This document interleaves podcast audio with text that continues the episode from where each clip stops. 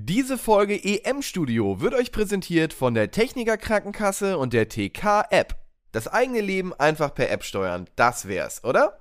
Damit man zumindest beim Thema Gesundheit schon mal einen großen Schritt in die richtige Richtung machen kann, bietet Deutschlands beste Krankenkasse ihren Versicherten mit der TK App eine Vielzahl ihrer Angebote bequem auf dem Smartphone an. Egal, ob man Dokumente einsenden, Nachrichten der TK abrufen oder Bescheinigungen downloaden will, mit der TK-App geht das alles easy. Dazu kann man aber auch noch viele attraktive Angebote komplett digital nutzen, wie das Fitnessprogramm TK Fit, das TK Bonusprogramm oder TK Safe, die elektronische Patientenakte inklusive Impfpass. Die TK-App für TK-Versicherte gibt es bei Google Play oder im Apple App Store. Und jetzt viel Spaß mit dem EM-Studio. Und moin, hallo, herzlich willkommen zu Bundesliga, dem EM-Studio, heute mit der allerletzten Ausgabe. Warum? Nun, das liegt daran, dass das Turnier vorbei ist. Gestern war das Finale, Italien gegen England. Hier und heute erfahrt ihr alles, was ihr wissen müsst über dieses Spiel, über das Turnier und wie es mit der deutschen Nationalmannschaft weitergeht.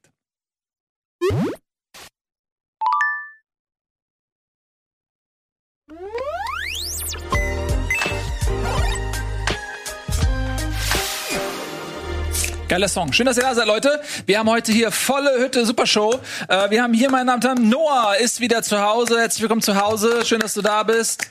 Seit 14 Tagen durchgetestet, dreimal am Tag in alle Körperöffnungen wird getestet, denn du kamst äh, ja aus dem Hochrisikogebiet, ne? Oh, äh, London Delta-Variante. Vielleicht habt ihr davon gehört. Äh, ja, jetzt bin ich wieder in Deutschland. Mir geht's gut. Wie geht's euch? Gut, dann kommen wir gleich zu. Erstmal die Vorstellungsrunde äh, komplizieren, meine Damen und Herren. Äh, wir haben in Rom hier den Kaiser Ralphus Augustus Fidibus ähm, aus der Hauptstadt des Fußballs. Zumindest für ein Jahr. Ralf Gunesch, meine Damen und Herren, in Rom. Moin. Moin. Außerdem natürlich Tobias Escher. Etienne Gade, meine Damen und Herren. Etienne Gade, er ist heute, heute auch wieder da. Einmal kritisiert, seitdem kriege ich immer dieses sehr warme Willkommen. Ja. Wir könnten so einen kleinen roten Vorhang auf, vor deinem Platz machen, den ich dann immer so ein, ne? Ja, sehr schön. Ähm, eben gerade noch ähm, haben wir noch gesehen, wir zwei großartig. Wir hätten es besser gemacht, oder Tobi? ja, das war auf jeden Fall, hat ja jeder gesehen, ja. wie wir alle fünf Elfmeter reingeschossen haben damals bei unserem Elfmeterschießen. Ja. Ey, ich werde übrigens ganz ehrlich, wir, wir sind angesprochen.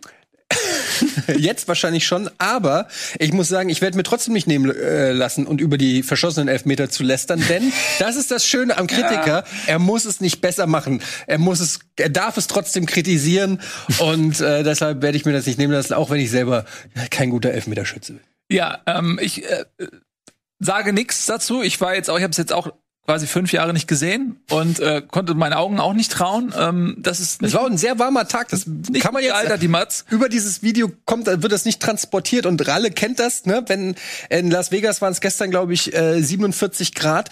Ähnlich war es dort auch im Stadion und so. Das war auch ein Du hast auch gesagt, du warst aufgeregt. Da ist eine Drohne geflogen, wir hatten einen echten Torhüter. Es kamen viele Sachen zusammen, die ich so nicht gewohnt bin. Echte Tore zum Beispiel. Ja, echte Torhüter. Echte der, Torhüter. In der Matz nicht zu sehen ist, dass Cellini die ganze Zeit an der Mittellinie stand und uns beleidigt hat, während ja. wir die Elfmeter geschossen haben. Das darf man auch nicht vergessen. Falls ihr, liebe Zuseher, das hier als VOD schaut, wie viele hunderttausend andere auch, werdet ihr euch wundern, über was reden die da? Wir reden über Folgendes. Gerade war zwischen zwei Live-Sendungen, also Zugzwang, äh, unsere Schachsendung war eben live und dann kam Bundesliga. Zugzwang war schneller beendet als geplant. Und dieses Loch zwischen diesen Sendungen haben wir gefüllt mit einer alten Matz, die war fünf Jahre alt. In dieser Matz spielen äh, unter anderem Eddie und äh, Tobi ein bisschen Fußball und äh, versuchen Elfmeter zu schießen. Das ist köstlich. Es ist herrlich, aber sie ist leider nicht an diesem Video angeheftet. Deswegen wundert euch nicht. Und wir kommen jetzt nämlich deswegen auch äh, zum tagesaktuellen. Nico werde, ist übrigens im Urlaub. Noch mal kurz einmal noch dazu. Ich werde glaube ich mal einen Claim auf diese Matz draufsetzen, damit die aus dem Internet verschwindet. Na, ganz, überhaupt nicht spam das Internet voll damit. Jedes Mal, ja. wenn ich einen Tweet von dir wieder lese über irgendwas, oh, und dann äh, werde ich einfach ein Gift davon posten, wie du diese fünf Elfmeter schießt. So, ähm, ihr Lieben, genau. Nico ist im Urlaub. Lieben Gruß ähm, nach Fuerteventura. Ich weiß, ich habe keine Ahnung, wo ist er denn? In der Türkei ist er. Ist er Fuerteventura? Plus minus ist ja alles da in der Ecke. Ein Urlaubsland. Das ist ein, so. Der ist jedenfalls nicht da, liebe Grüße. Ähm, und wir reden jetzt über das Spiel. So, da kommen wir jetzt zu. Italien ist Europameister. Es war eine spannende Begegnung. Ähm, England in der dritten Minute. Da waren noch gar nicht alle Royals auf ihren Thronen, als dieses Tor fiel.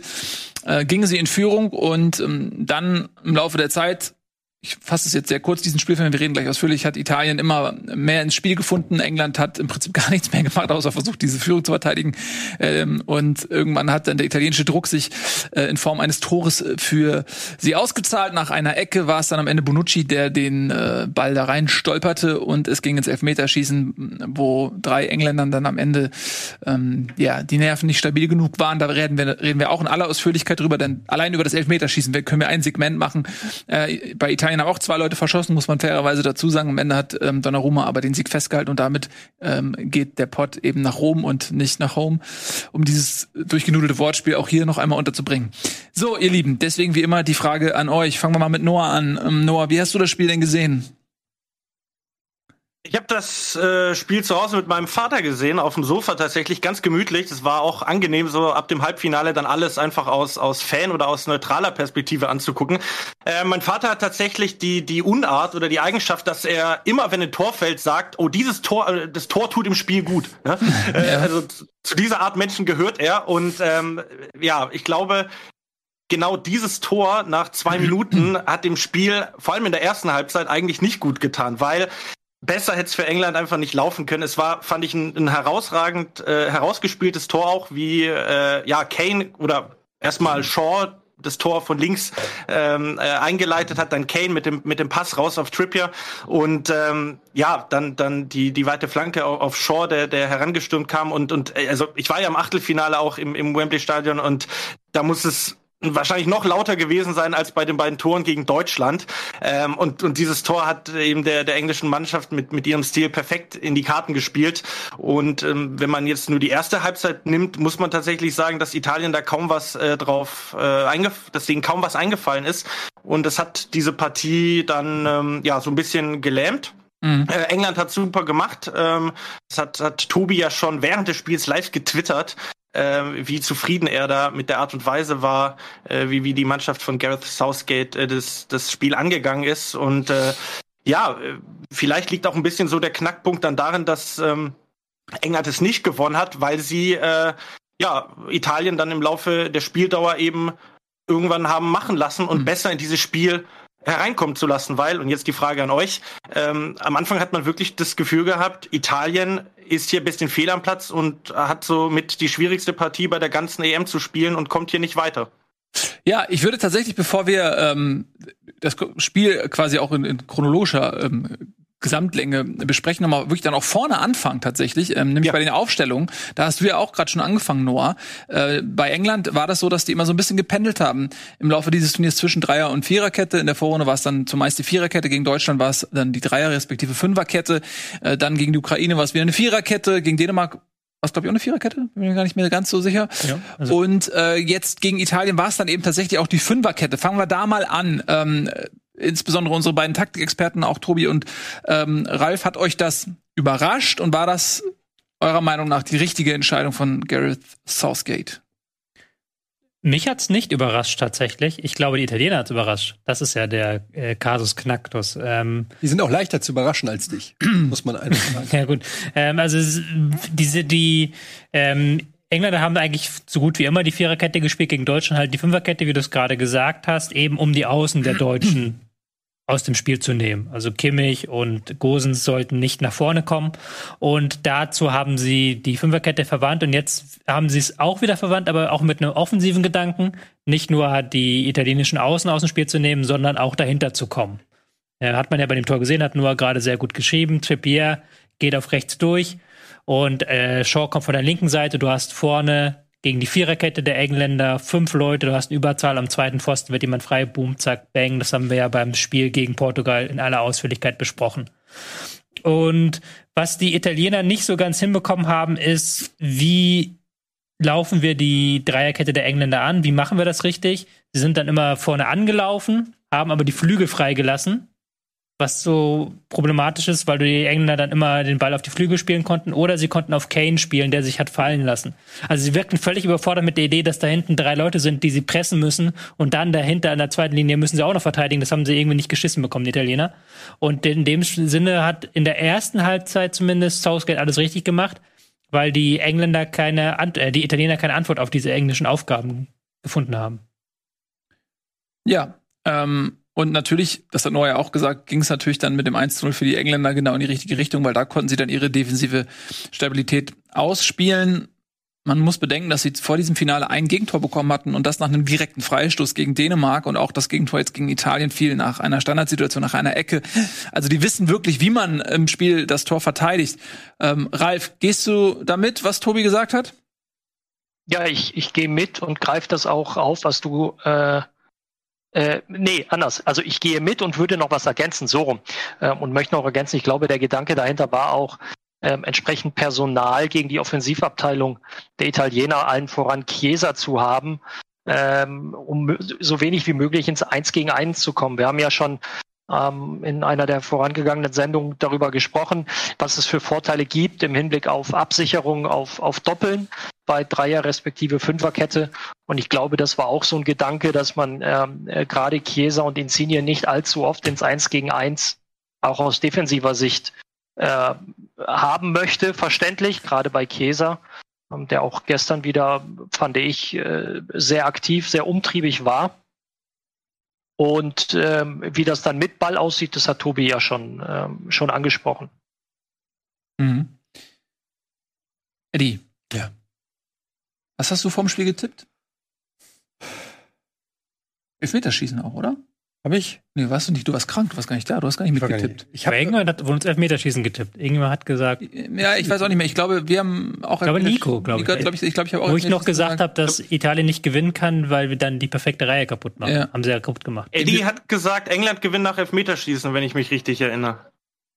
Ja, du weißt das, das ist erstaunlich, sehr gut. Ähm, ich hatte gedacht, warst du nicht letzte Sendung krank? Ich glaube, du hast ja. gar nicht getippt. Ehrlich. Auch das weiß ich nicht mehr. okay. äh, das war, ja, aber, ähm, bitte? Könnt mir alles äh, erzählen. Das hat mich ja wirklich gewundert, dass die Italiener so überrumpelt gewirkt haben. Also die haben in der ersten Halbzeit hatten sie gefühlt mehr Zeit damit verbracht, sich gegenseitig anzumeckern, als irgendwie Lösungen zu erarbeiten gegen die Engländer. Und die Engländer haben dann, finde ich, den Fehler gemacht, dass sie sich zu stark auf diesem 1 ausgeruht haben. Ich hätte gedacht, wenn die dann noch mal so richtig reinstechen, so in dieses italienische Aufbauspiel, dass sie dann es hinbekämen, noch mehr Torchancen sich zu erarbeiten. Aber die haben ja nach 25 Minuten, haben sich ja nur noch hinten reingezogen im 5-3, äh, 5-2-3 oder mhm. 5-4-1. Ist das, hat dich das ähm, überrascht, dass England mit der frühen Führung im Rücken, aber mit dieser nominellen Offensivkraft, also die haben pure Weltklasse da vorne drin. Ähm, und zwar nicht nur auf dem Platz, sondern auch auf der Bank. Ja, jetzt Kane, Sterling, Mount, äh, Sancho, äh, Rashford und ich, ähm, Foden war verletzt, glaube ich, ne? Der war nicht im Kader, ich schätze mal mhm. verletzt. Aber ähm, hatte ich das überrascht, dass England nach diesem 1 zu 0 sich so sehr auf die Defensive reduziert hat. Die haben ja eigentlich nichts mehr nach vorne gemacht, auch kaum Konter ausgespielt.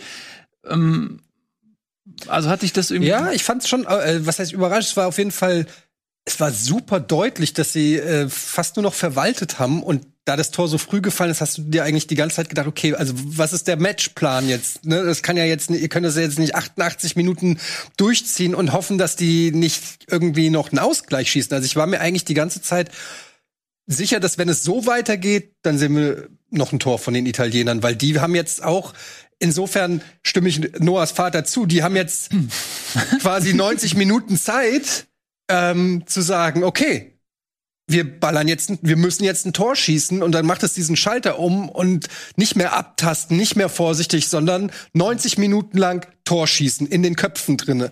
Und das hat dann ja auch letztendlich äh, geklappt, beziehungsweise ist dann auch so ausgegangen. Und erst nach dem Ausgleich hatte man wieder das Gefühl, dass wie so, so, eine kleine Ohrfeige an die Engländer so, okay Leute, ich glaube, wir müssen noch mal ein bisschen mehr machen, als einfach nur zu hoffen, dass wir das 1-0 90 Minuten lang irgendwie wegverteidigt bekommen. Also, ja, aber es ist natürlich auch in so einem Finale, du schießt dieses du schießt dieses 1-0 und dann denkst du dir erstmal, okay, ja, lass die erstmal kommen, jetzt müssen die sich was einfallen lassen. Aber es, wie du sagst, ne, es gab ja auch gar keine großen Konter, es gab kein, kein großes Umschaltspiel oder so, sondern es wurde schon wegverteidigt, als ob es die 70., 80. Minute war. Das fand ich so ein bisschen komisch.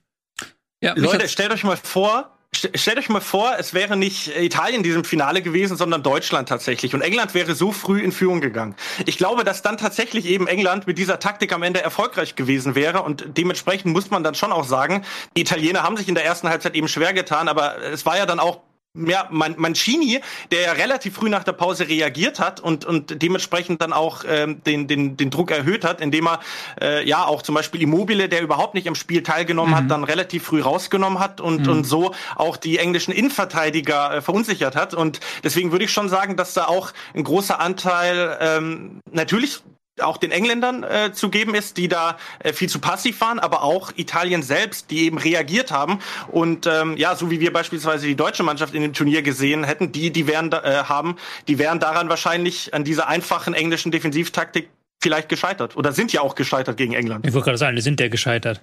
Ja, sie sind gescheitert. Man muss fairerweise sagen, sie hatten Großchancen. Nochmal. Ähm, Sie haben am Ende das zweite Tor ist gefallen aufgrund des ersten Tores. Also das ja. ist ähnlich wie 2006. Das zweite italienische Tor kann man eigentlich vergessen. So ohne das erste fällt das nicht. Ähm, und wenn du einen Alleingang nicht reinmachst und so weiter, also die Chancen waren da. Und ähm, ich finde, für mich ist immer so, wenn wenn ich ein Spiel mir angucke, ähm, sobald eine Mannschaft eine eine Möglichkeit hat, die so groß ist, dass der die verteidigende Mannschaft das nicht mehr verhindern kann, sondern darauf angewiesen ist, dass der Stürmer nicht perfekt abschließt sobald du so einen Moment hast, kannst du eigentlich das als Tor gedanklich vermerken, weil du hast diese Chance zugelassen und dass Müller den nicht mehr in deinem Machtbereich. Exakt, dass ja. Müller den verkackt hat, liegt auch nicht daran, dass äh, ja. der Torwart sich besonders clever angestellt hat, der einfach daneben geschossen. Es war genug Platz noch zwischen linken Pfosten und Torwart. So, also er hat es einfach nicht gut gemacht. Von daher würde ich das ein Stück relativieren wollen. Ähm, aber äh, nochmal die Frage, was mich so sehr verwundert hat, ist tatsächlich, dass England ähm, nicht einen Plan hat, zu sagen, okay, wir gehen in Führung und das ist natürlich schwierig, das 90 Minuten jetzt durchzuspielen. Wir versuchen wirklich auch Konter zu setzen, weil die haben mit Sterling einen der schnellsten Spieler des Turniers, der unglaublich schwer zu stoppen ist. Äh, Harry Kane da vorne drin ist auch ist nicht so schnell wie Sterling, aber kann mhm. auch Konter vernünftig zu Ende spielen.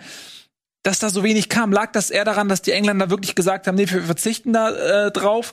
Ähm, wir wollen lieber hinten stehen bleiben und sie sich tot passen lassen? Oder lag es daran, dass die Italiener vielleicht auch einfach eine bessere Konterabsicherung haben als Deutschland in dem Fall vielleicht? Das haben sie mit Sicherheit. Ich würde, ich würde, ich würde, das sind so zwei Graphen.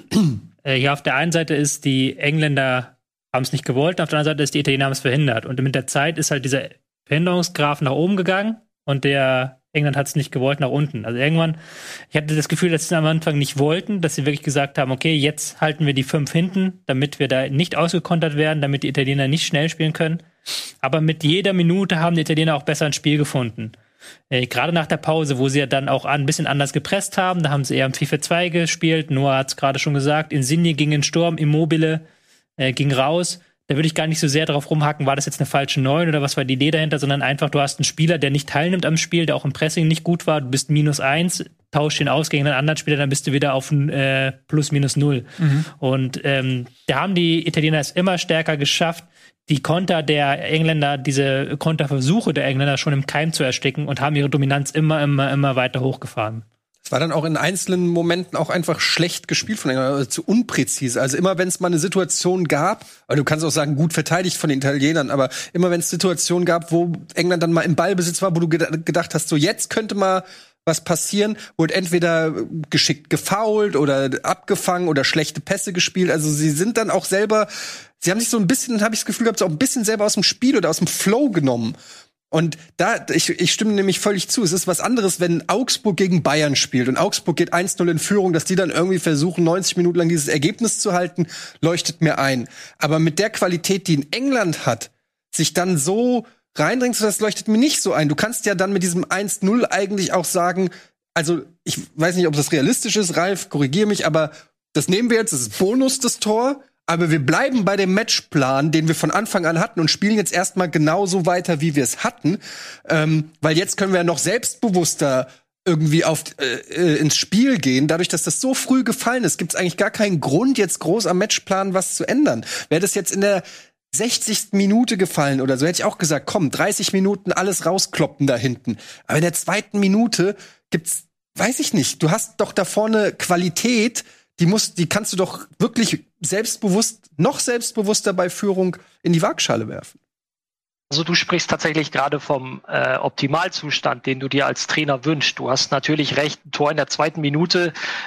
Naja, es sind immer noch 90 Minuten mit Nachspielzeit zu spielen. Insofern ändert das äh, überhaupt nichts an der Ausgangssituation. Das gilt aber andersrum auch für den Gegner. Ähm, also sprich für, äh, ich bleib mal bei deinem Beispiel Augsburg gegen Bayern.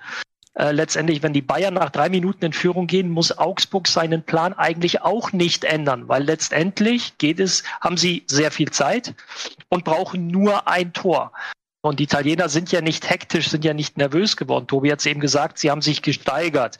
Sie haben ein bisschen in der Halbzeit ein paar Stellschrauben verändert, aber sie hatten immer auch dieses Bewusstsein, hey, ist noch mehr als genug Zeit.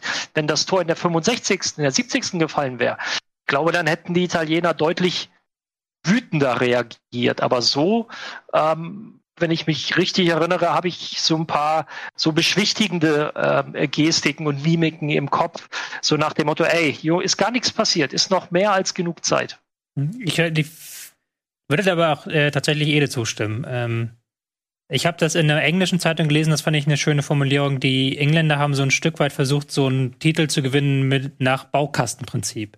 Die haben sich so den Matchplan zusammengebaut, die haben sich die ganzen Ideen, wie sie spielen wollen, zusammengebaut, aber die haben nicht Platz gelassen, um damit die Spieler atmen können, um das jetzt mal so esoterisch mhm. auszudrücken.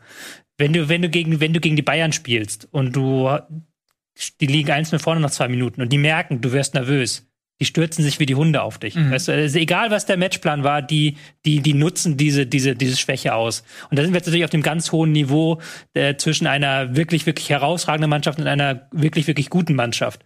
Die gute Mannschaft, die hält sich dann an den Plan, auch wenn der Gegner vielleicht mehr zulassen würde. Und ich hatte das Gefühl, in der ersten halben Stunde hätten die Italiener mehr zugelassen. Die waren im Mittelfeld völlig von der Rolle. Kane ist ja da drei, viermal wirklich frei in den Ball gekommen, konnte aufdrehen und konnte dann gucken, wo spiele ich jetzt hin. Und wenn die Engländer da halt einfach reingestoßen wären, ich kann mir schon vorstellen, dass sie dann das 2-0 gemacht hätten. Andererseits sitze ich hier an einem Tisch. Wir hatten ja gesehen, ich habe von den Elfmetern nicht allzu viele getroffen. Ist immer leicht gesagt, dann von diesen Spielern sowas zu fordern. Aber das wäre, glaube ich, nochmal der Unterschied gewesen zwischen einer richtig, richtig guten Clubmannschaft, die das dann einfach bumm rein da gegangen wäre. Ich bin ein bisschen zwiegespalten. Ja vielen, oh ja, Dank, nee, no, okay. Dank, Entschuldige. Viel, vielen Dank, Ralf? Tobi, für dein letztes, für deinen letzten Satz mit der Clubmannschaft. Wir müssen, wir müssen, du hast vollkommen recht mit dem, was du sagst. Wir müssen allerdings aufpassen. Eine Clubmannschaft, ein Trainer einer Clubmannschaft hat ganz viel Zeit, weil ähm, wir bewegen uns jetzt im Bereich der Grundprinzipien. Plan beibehalten oder flexibel reagieren. Wenn eine Mannschaft die Spielphilosophie, die Grundprinzipien des Trainers verinnerlicht hat, gewisse Abläufe eintrainiert hat, dann kann sie sehr, sehr gut auf sowas reagieren. Das ist bei Nationalmannschaften extrem schwierig. Ja, ja. wenn ich jetzt an die Spanier so um die, um die äh, Anfang der Zehnerjahre denke, die hatten es drauf, da hat das Gerüst aber auch in einer Mannschaft gespielt.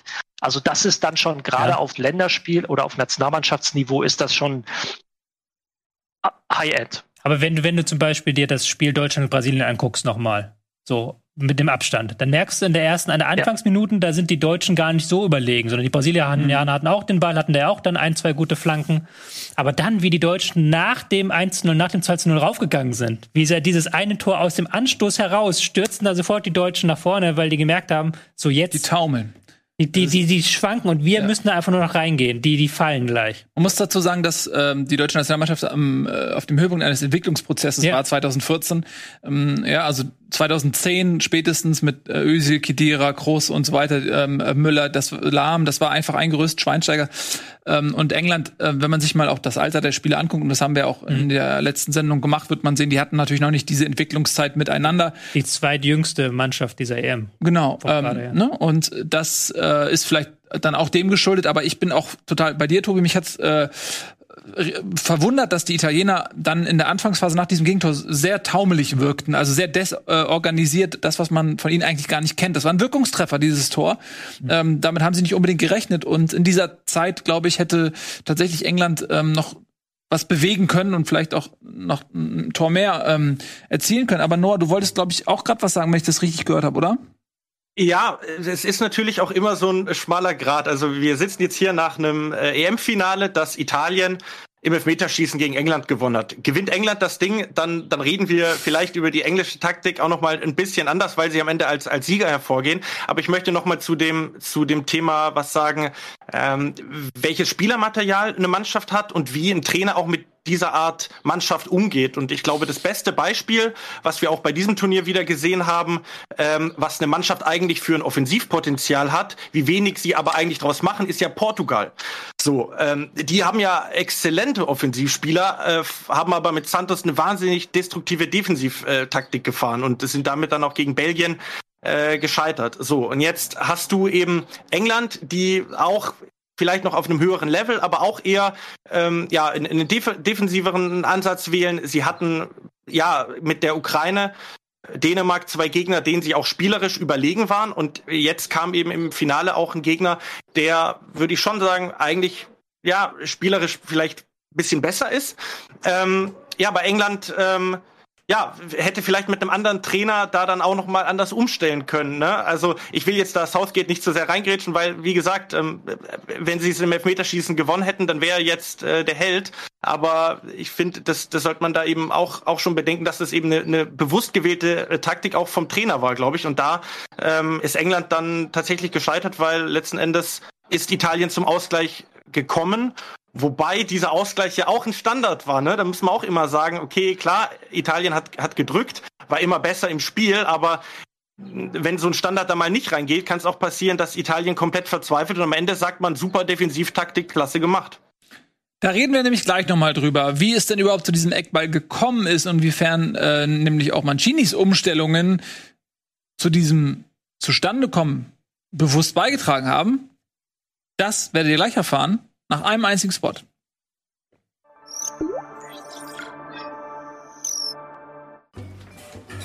Prost. Prost. Ähm, du, ich weiß, das ist unser erstes Date und da fragt man sowas nicht. Das interessiert mich aber. Wo bist du denn versichert? Wie bitte? Na, welche Versicherung du hast? Keine Ahnung. Also da habe ich längst den Überblick verloren. Du hast mir doch gerade detailliert erklärt, wie du deinen Gegner bei League of Legends besiegt hast. Äh, Ja, also wie gesagt, ne, nach dem Babysit von unserem Jungler auf meiner Lane, da war ich schon ganz schön gefiedert, du. Da ist der Nexus freiwillig zersprungen, das kann ich dir verraten. Und bei FIFA kennst du den Wert jedes Spielers. Ja gut, mit Marco Reus bei einem Konter, der hat halt nur so eine 76er Wertung beim Antritt und mit einer 74er Sprintgeschwindigkeit, da kommst du nicht weit gegen so einen Davies mit einem 96er Pace oder so. Meine Herren, du. Und Versicherungen sind dir zu kompliziert. Ja, wer soll denn da den Überblick behalten? Du, sorry, das wird mit uns beiden nix. Lad dir mal die Clark-App runter, trag deine Versicherung ein, dann passiert dir sowas Peinliches auch nicht mehr beim ersten Date. Ciao.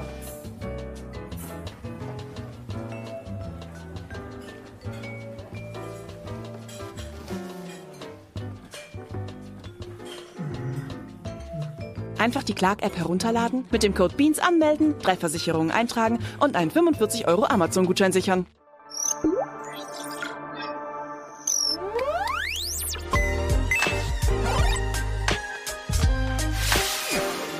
Herzlich willkommen zurück beim Bundesliga EM-Studio, meine Damen und Herren. Noah ist da, Ralf ist da, Tobi ist da, Eddie ist da, ich bin da, Nico ist im Urlaub. Liebe Grüße gehen raus. Gerade eben vor unserem fantastischen Spot habe ich angekündigt, dass wir mal darüber sprechen wollen, wie es denn überhaupt zu diesem Standard gekommen ist. Was ich damit gemeint habe, ist natürlich, dass äh, Mancini relativ früh, also zehn Minuten in der zweiten Halbzeit waren gespielt, angefangen hat zu reagieren äh, mit zwei Wechseln. Er hat äh, Cristante gebracht für Barella und ähm, den enttäuschenden Immobile hat er rausgenommen.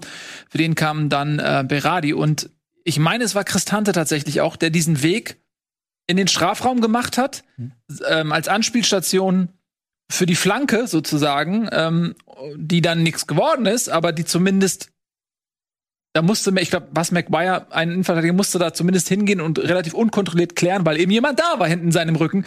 Ähm, und dadurch ist diese Ecke quasi entstanden. Und das äh, war ja sicherlich auch gewollt von äh, Mancini, dass er solche Situationen kreiert mit so einem Wechsel. Ja, also man hatte das Gefühl, dass sie ähm, etwas befreiter waren. Insigne hat ja das auch so frei interpretiert, aber sie haben trotzdem ein bisschen mehr, ähm, mehr Wucht im Strafraum gehabt. Und sie haben sich dann ja auch richtig festgespielt, was auch daran lag, dass sie die Bälle früher gewonnen haben in der neuen Variante. Und insgesamt hat mir das sehr gut gefallen, was denn die Italiener gemacht haben.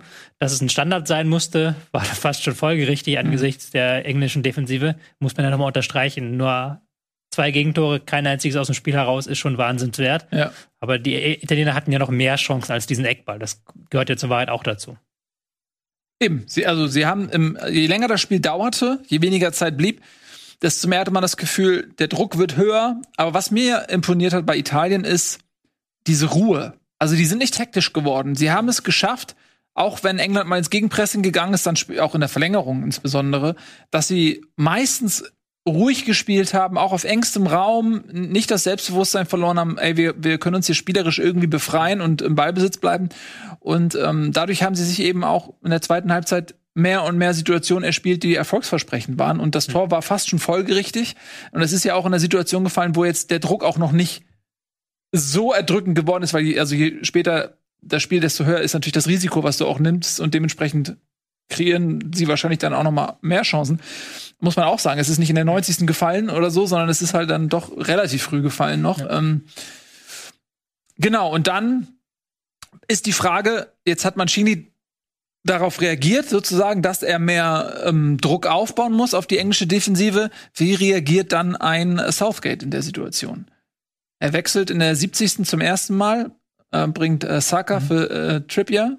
74. kommt übrigens auch interessant, Henderson, der dann kurz zum Schluss wieder ähm, rausgegangen ist. Da werden wir gleich nochmal drüber reden, wenn es ums Elfmeterschießen geht. 74. wechselt er also Henderson ein für Rice, der auch ein gutes Spiel gemacht hat im Mittelfeld. Überragendes Spiel. Ne, überragendes Spiel sogar. Und dann reagiert er erst wieder in der Verlängerung, ja. Also hätte da äh, Southgate ein bisschen was anderes machen müssen? Ich. Ralf? Ja, die Frage ist, ist, äh, ist natürlich sehr viel Theorie. Letztendlich ist es äh, so, dass du dich am letzten Spiel eines ähm, durchaus auch intensiven Turniers befindest und wechselst halt nur in der 70. und 74. obwohl du, also in der äh, regulären Spielzeit, obwohl du theoretisch fünf Möglichkeiten hast. Ähm, du hast relativ oder nicht allzu spät den Gegentreffer kassiert. Das heißt, du hättest noch Möglichkeiten gehabt, ähm, offensive äh, Impulse zu bringen. Und das hat er eben nicht getan. Insofern, ich finde die Frage zumindest durchaus angebracht oder legitim zu sagen, ey, warum hast du nicht reagiert? Weil wenn du dann, ich sag mal, 65. fällt das Tor, bis die sich angezogen und, haben und so weiter, wird in der 70. gewechselt und du kannst halt, ne, Rashford, äh, Sancho, also ich meine, er hat es ja dann später gebracht, da kommen wir ja noch, dann noch im Laufe der Sendung zu, kannst du bringen und hast noch mal offensive Impulse, wenn du sie denn möchtest. Anscheinend wollte er sie nicht, denn gerade die Einwechslung von Henderson ist für mich eher äh, Kontrolle. Man muss aber auch fairerweise sagen, dass Italien gute Chancen hatte bis zu dem Zeitpunkt und vielleicht eher Angst hatte, dann noch mehr ähm, zuzulassen oder so. Das ist ja das, was, was, was so rätselhaft ist, dass ähm, ja schon von, Anfang an so man das Gefühl hatte, dass äh, die Engländer ein bisschen zu viel Respekt hatten, vielleicht auch vor, vor Italien oder so. Ich weiß nicht, so, also dass da einfach, ja, man Angst hatte, au- auf sich auf die eigenen Stärken zu konzentrieren. Ähm, wo, äh, ich finde halt in so einem Spiel, in einem Finale, England bislang so souveränes Turnier gespielt, da musst du mit einem gewissen Selbstvertrauen hingehen. Und es ist natürlich immer leicht gesagt als Außenstehender, aber ähm, ja, keine Ahnung. Das fand ich auch ein bisschen, bisschen schade. Die Wechsel an sich Das fand ist ich. die, das ist die Problematik, entschuldige Tobi, das ist Ja. die Problematik, auf die ich vor, ich glaube in der vorletzten Sendung hingewiesen habe. Ähm, ne, wie viel, wie viel eigene Stärke und wie viel ähm, äh, Kontrolle beziehungsweise wie viel achtest du auf den Gegner? Wie viel Respekt? Na, von Angst will ich nicht sprechen, aber wie viel Respekt hast du und wie viel davon fließt in deine in deinen Matchplan ein?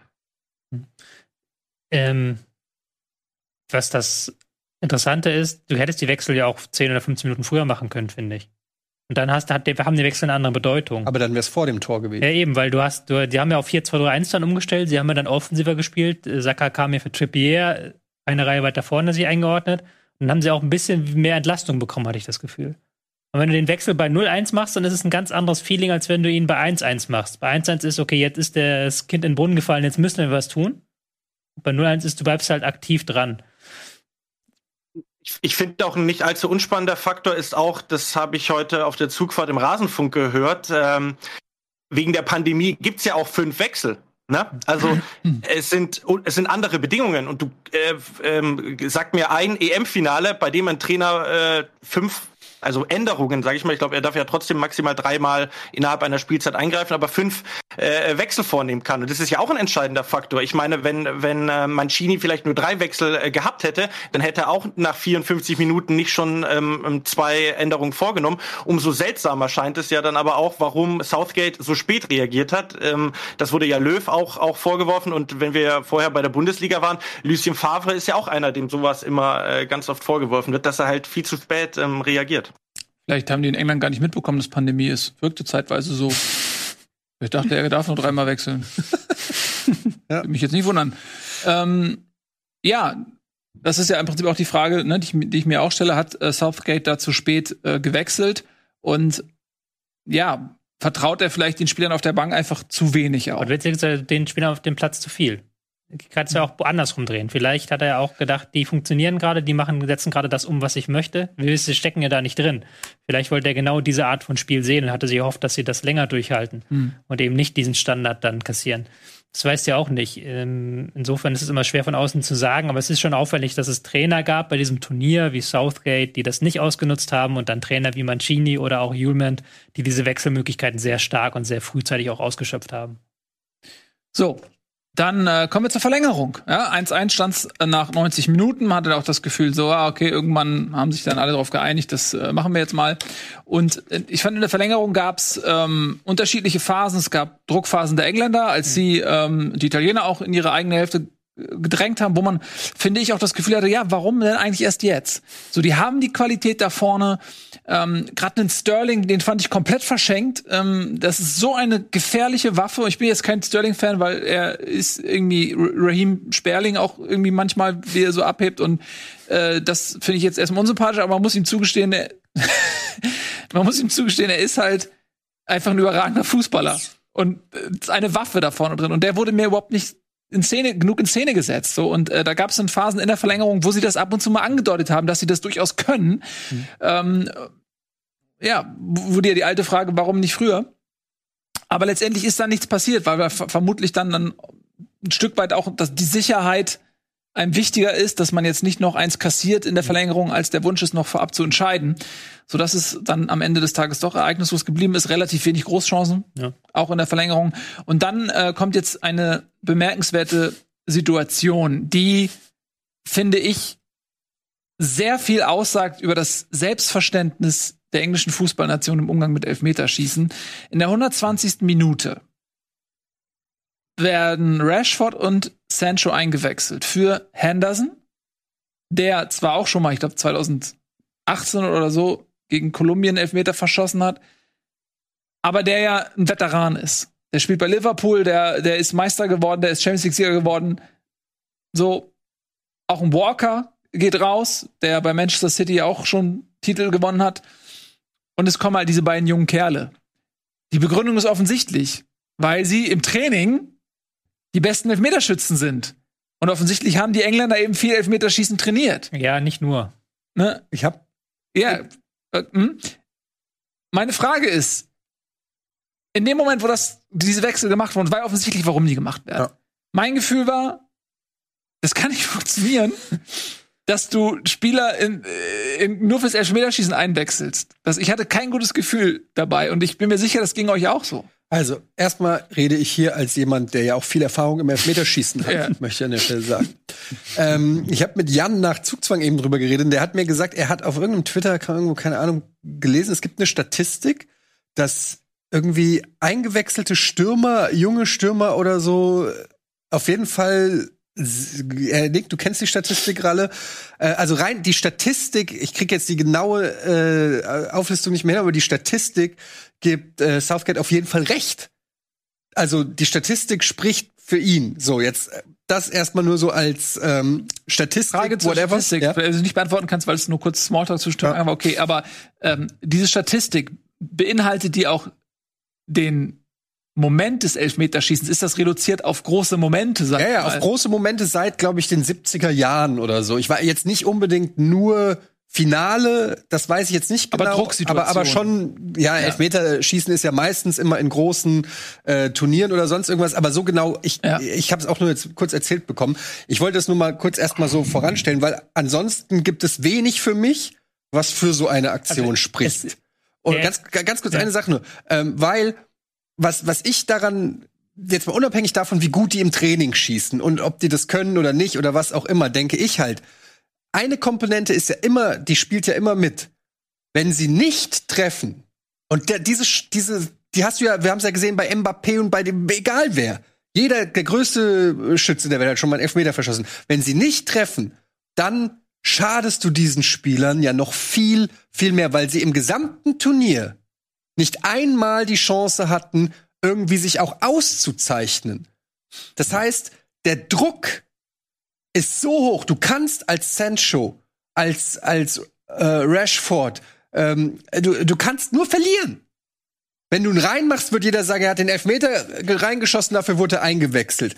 Aber wenn du ihn nicht reinmachst, hast du in diesem gesamten Turnier nicht einen Moment, der toll ist, wo jemand sagt, das hat aber gut gemacht, das hat aber geil gemacht, sondern du als einzige, was du aus der e ganzen EM als Sancho mitnimmst, ist dieser verschossene Elfmeter. Und das bürdest du diesen Spielern auf Ja. dass das ein, ein Ergebnis sein kann. Und das finde ich, entgegen aller von mir aus Statistik, finde ich doch sehr fragwürdig. Ich möchte die Emotionen hier nicht rausnehmen. Wir müssen aber über die Forschung reden. Wir müssen über die knallharte Wir müssen über die Forschung, reden. reden. Wir müssen Weil über die Forschung Das, was Ja. du gerade gesagt hast, Bitte. Äh, Bitte. das, das stimmt alles. Der Elfmeter, das Elfmeterschießen an sich ist eine der best erforschten Dinge im Fußball, weil es eben so einfach zu erforschen Ich ist. weiß. Du kannst, du kannst, du kannst, wie, selbst wenn du ein Tor hast, wie fällt das Tor? Da gibt es ja dann tausend Faktoren, die hineinspielen in die Frage, wie ist dieses Tor Faktoren. gefallen? Ja, Faktoren. Und beim Elfmeterschießen, das ist Mann gegen Mann, da kannst du den Leuten in die Augen gucken, du kannst jede Bewegung studieren. St- Studien zeigen, dass in Elfmeterschießen Spieler 23 oder jünger signifikant häufiger treffen, dass Spieler, die keine 120 Minuten in den Beinen haben, signifikant häufiger treffen. Es treffen Spieler signifikant häufiger, die noch nie einen individuellen Award gewonnen haben. Also wenn du mal einen Ballon d'Or gewonnen hast oder einen Spieler der Saison, dann bist du eher geneigt, nachher zu verschießen, weil der Druck auf dich größer ist, weil die Scheinwerferlicht auf dich größer ist.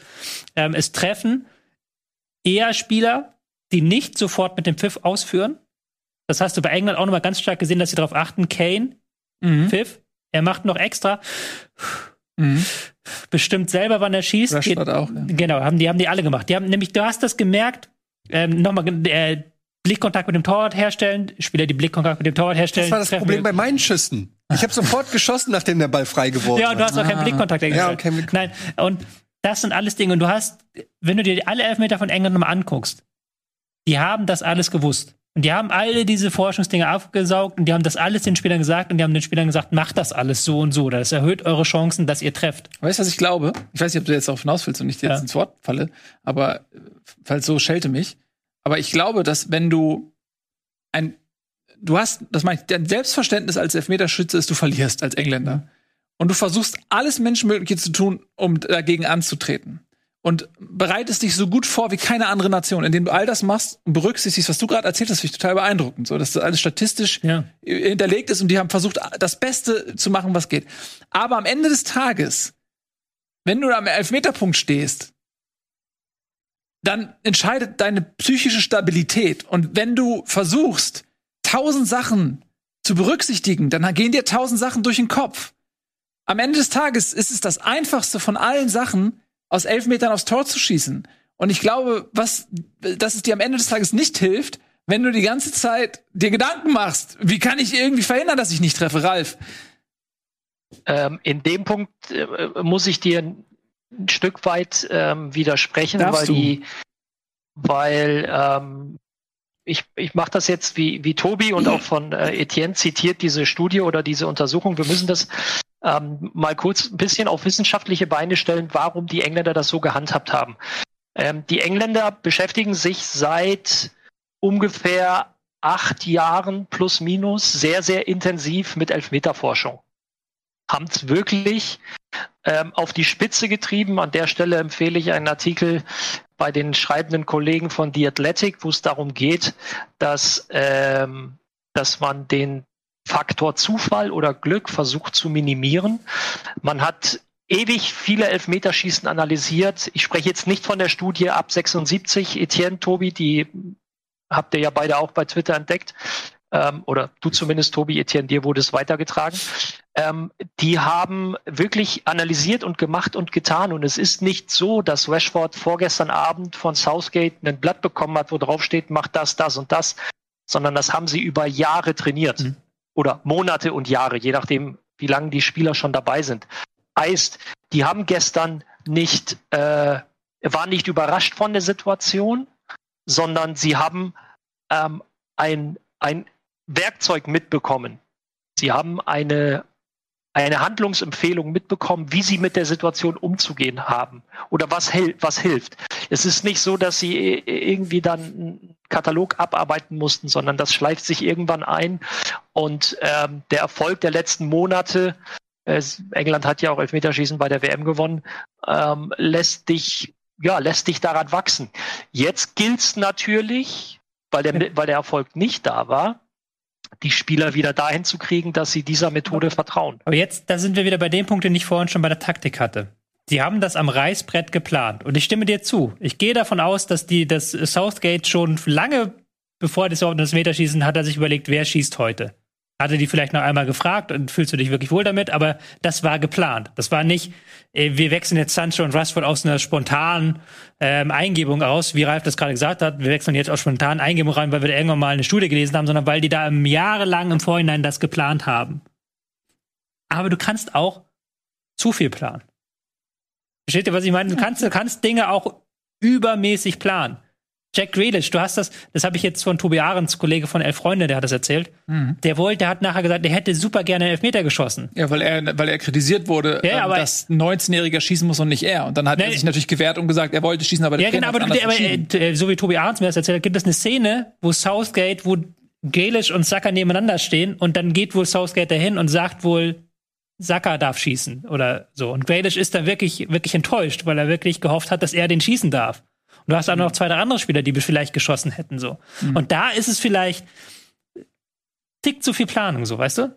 Der Tick, Tick zu viel schon vorher überlegt, du wechselst die jetzt ein und die wissen schon, die kommen nur für diese Elfmeterschießen rein, wie Ede gesagt hat. Anstatt dass du einfach organisch an die Sache rangehst. Das meine ich halt. War das Ja. nicht früher, äh, Ralf, hilf mir, äh, wenn's, wenn, wenn ich Quatsch erzähle, aber ich kenne das eigentlich eher so, dass, dass der Trainer zu den Spielern geht und sagt, okay, wer fühlt sich imstande, ne, das kennt man auch früher, wo Neuer dann gesagt hat, ja, ich, Ja, ich mach's die, dieses, und so. dieses, dieses 2012 Genau. Bayern-Ding, wo keiner wollte Genau, und Neuer sagt, ich mach's. Händeringend Und dass du, dass du will. zu den Spielern gehst, denen in die Augen guckst und sagst, hier, wie sieht's aus? Willst- Wenn Sancho und, und Rashford und, wenn die, wenn, und Saka, wenn die sagen, ja, ich will, ich, ich, ich brenne dafür, okay, cool. Aber geh doch zu den Spielern, guck denen in die Augen und sag, okay, wer will? Wer will's machen? Und dann such dir die raus, die sagen, Alter, hier, ich bin's. Und dann gibt's vielleicht manche, die sagen, oh nee, ehrlich gesagt, ist das jetzt nicht der Moment, wo ich dann will. Ähm, und so suchst du dir die Schützen aus, an- anstatt dass das der Trainer anhand von irgendwelchen Statistiken und irgendwelchen Elfmeterforschungen irgendwie, also sorry, das mag ja irgendwo eine Bewandtnis haben, aber am Ende, Ott Meintefels hat's gesagt, Fußball ist keine Mathematik. Du, es ist einfach, du kannst, ja, du kannst doch nicht einfach dahin gehen und das sind doch Individuen, die komplett andere Lebensgeschichten haben und weiß ich nicht was. Ähm, und also da, ich finde das schwierig, das einfach so äh, zu bestimmen. Ich glaube, ich glaube, dass manche Dinge schon, man muss da auch unterscheiden, ich glaube, dass manche Dinge schon klug sind. Zum Beispiel dieses, du führst nicht direkt mit dem Pfiff aus, sondern wenn du bereit bist.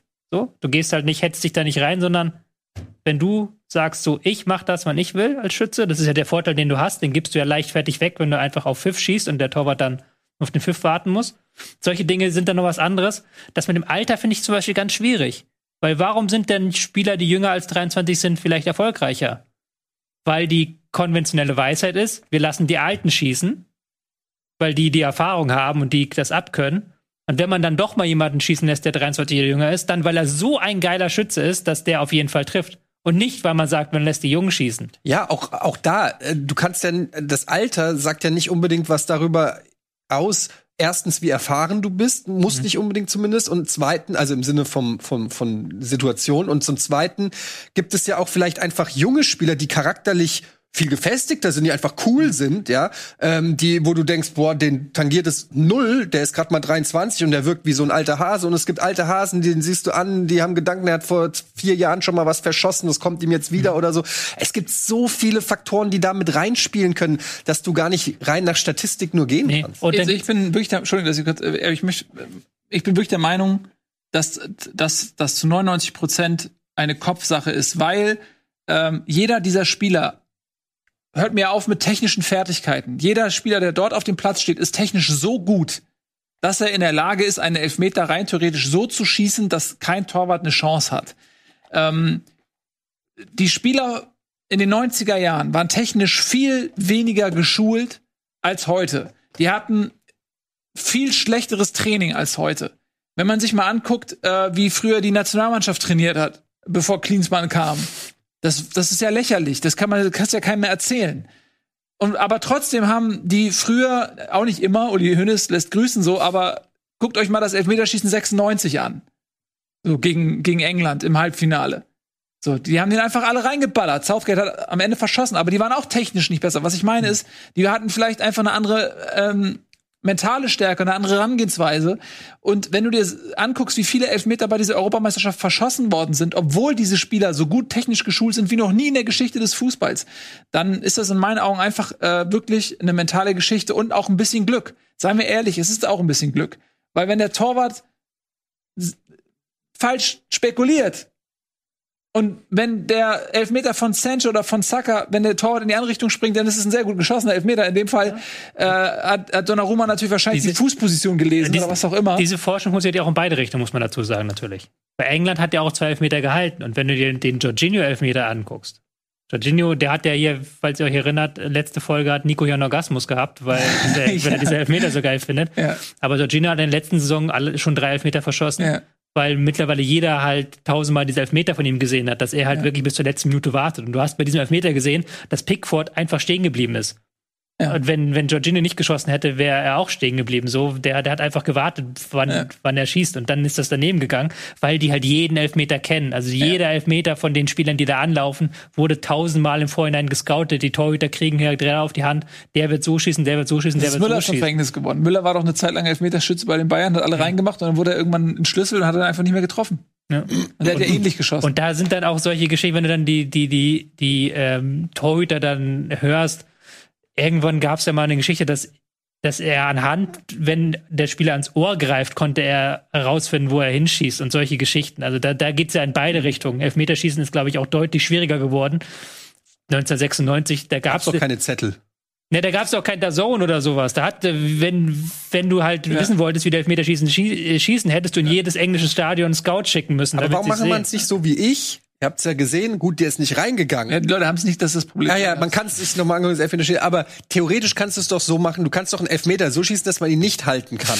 Indem du ihn einfach, du bringst immer das Beispiel Ballack, ja, ja. du legst dir den dahin, und dann zimmerst du den da einfach aber mit 200 Kilometern Maguire in die Maschen. Hat so geschossen. Hä? Maguire hat ja genauso geschossen. Aber genau, das, ja, das hat er auch reingemacht. Aber das hat Nils ja auch schon gesagt, wenn das doch nichts geht. Und das ist auch immer wieder, das habe ich ja auch schon tausendmal gesagt, wenn du dir Confed Cup Elfmeterschießen anguckst oder Audi Cup Elfmeterschießen so, wo halt den Leuten das komplett egal ist, ob sie das Ding jetzt gewinnen. Ja. Da schießen die, die, die, die, ballern die Dinger in ja, die Winkel, einer nach Die ganzen anderen. Dinger, die da gefangen wurden oder die gehalten wurden, sind diese halbhohen Dinger, ja. die nicht platziert sind irgendwie, wo man sich immer denkt, warum denn? Warum? Also ich verstehe das nicht. Aber Tobi, Tobi, wir, wir hatten ja jetzt äh, zum Ende der Saison auch dieses wahnwitzige Elfmeterschießen zwischen Villarreal und United war es im Europa League Finale, mhm. oder? Ja. Also da frage ich mich dann auch, ist den Spielern, also nach deiner Argumentation ist ja da den Spielern der Wettbewerb mehr oder weniger egal, weil es nur die Europa League ist und dementsprechend hauen die dann ähm, jeden Elfer rein. Äh, es ist, es ist halt schwierig, aber genau was du zu Jorginho gesagt hast, da würde ich noch mal drauf äh, zu sprechen kommen, weil er hat ja, er hat wieder den fünften geschossen. Es war wieder dieselbe Drucksituation. Entweder er trifft oder, de, also er hatte nicht den totalen Druck, wenn man so will, äh, treffen zu müssen, weil immer noch ein Schütze nach ihm kam. So gegen Spanien hat das auf die Art und Weise super funktioniert, gegen Italien äh, gegen, gegen England jetzt eben nicht. Und ich habe tatsächlich gestern, um vielleicht da fünf Jahre zurückzugehen, auch an ein ähm, Elfmeterschießen gedacht. Das war äh, gedacht das letzte Elfmeterschießen von Pep Guardiola als Bayern-Trainer. Das war Dortmund gegen Bayern Pokalfinale.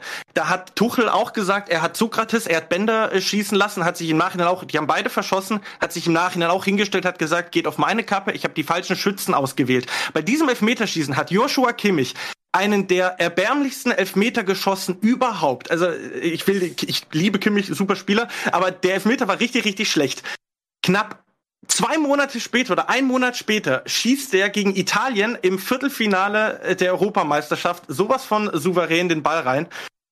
Du weißt es manchmal einfach nicht. Ich weiß nicht, Ralf, vielleicht kannst du noch mal sagen, so wie, wie, wie es ist, so als Verteidiger äh, noch mal zum Punkt zu laufen. Aber ja, Ähm, zwei Dinge, die ich noch anführen wollte. Das erste ist, äh, dadurch, dass wir, dass ich das ein bisschen bestärkt habe, um die wissenschaftliche Arbeit der Engländer etwas zu unterstreichen. Ich wollte nichts verteidigen oder wollte nichts hochjubeln lassen, sondern ich wollte nur erklären, warum die Engländer es so gehandhabt haben, wie sie es getan haben.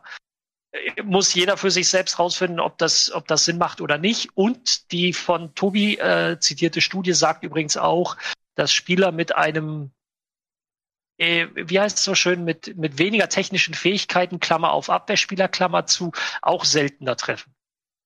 Also das kommt noch dazu. Und Sancho und Rashford sind ja auch beides Offensivspieler. Also rein der Studie nach macht das schon alles Sinn. Ich gebe euch, ich glaube, Nils, du warst es, natürlich aber auch recht. Ähm, und äh, Etienne, du hast es auch gesagt, guck doch einfach mal, wie läuft, wie, wie lief das Spiel denn? Und wenn Grealish sich hinstellt und sagt, Digga, gib mir den Ball, ich schieß dreimal, wenn es sein muss, dann lass ihn schießen. Genau. Ja, das denke ich auch. Dadurch, das ist ja auch in den Statistiken, ähm, das mag ja auch alles sein, dass das eine Rolle spielt, aber nochmal, ich glaube, selbst wenn es nicht 90 Prozent sind, sondern nur 50 oder so, aber das, das in dem Moment das Selbstbewusstsein und die mentale Bereitschaft dazu zu schießen, äh, entweder sich drauf zu freuen, es gibt ja wirklich Momente, äh, so wie so Michael Jordan, ne, der sich drauf gefreut hat, ey, wenn ich äh, kurz vor Schluss den Ball bekomme und bin derjenige, der ihn reinmachen kann, da, da war der richtig geil drauf. Und es gibt halt Leute, die, denen ist halt die Böcks voll. Und das ist ja auch völlig menschlich. Und dann, ähm, wenn, der, wenn dieser Faktor eben doch so ein großer ist, egal wie groß er jetzt aber ist, dann bin ich eben auch Fan davon zu sagen, okay, derjenige, der sich in dem Moment einfach, der selbstbewusst ist und glaubt, ey, äh, ich fühle mich wohl damit, der ist derjenige, der schießen soll. Und das, das ist genau das, was ich am Anfang meinte. Ähm, Michael Jordan steht aber die ganze Zeit auf dem Feld und kann sein Selbstbewusstsein, natürlich die ganze Saison und so weiter über, pushen, pushen, pushen. So, und selbst wenn er nicht trifft, ist er immer noch Michael Jordan, der mehr oder weniger dafür gesorgt hat, dass wir hier sind. So, wer will was sagen?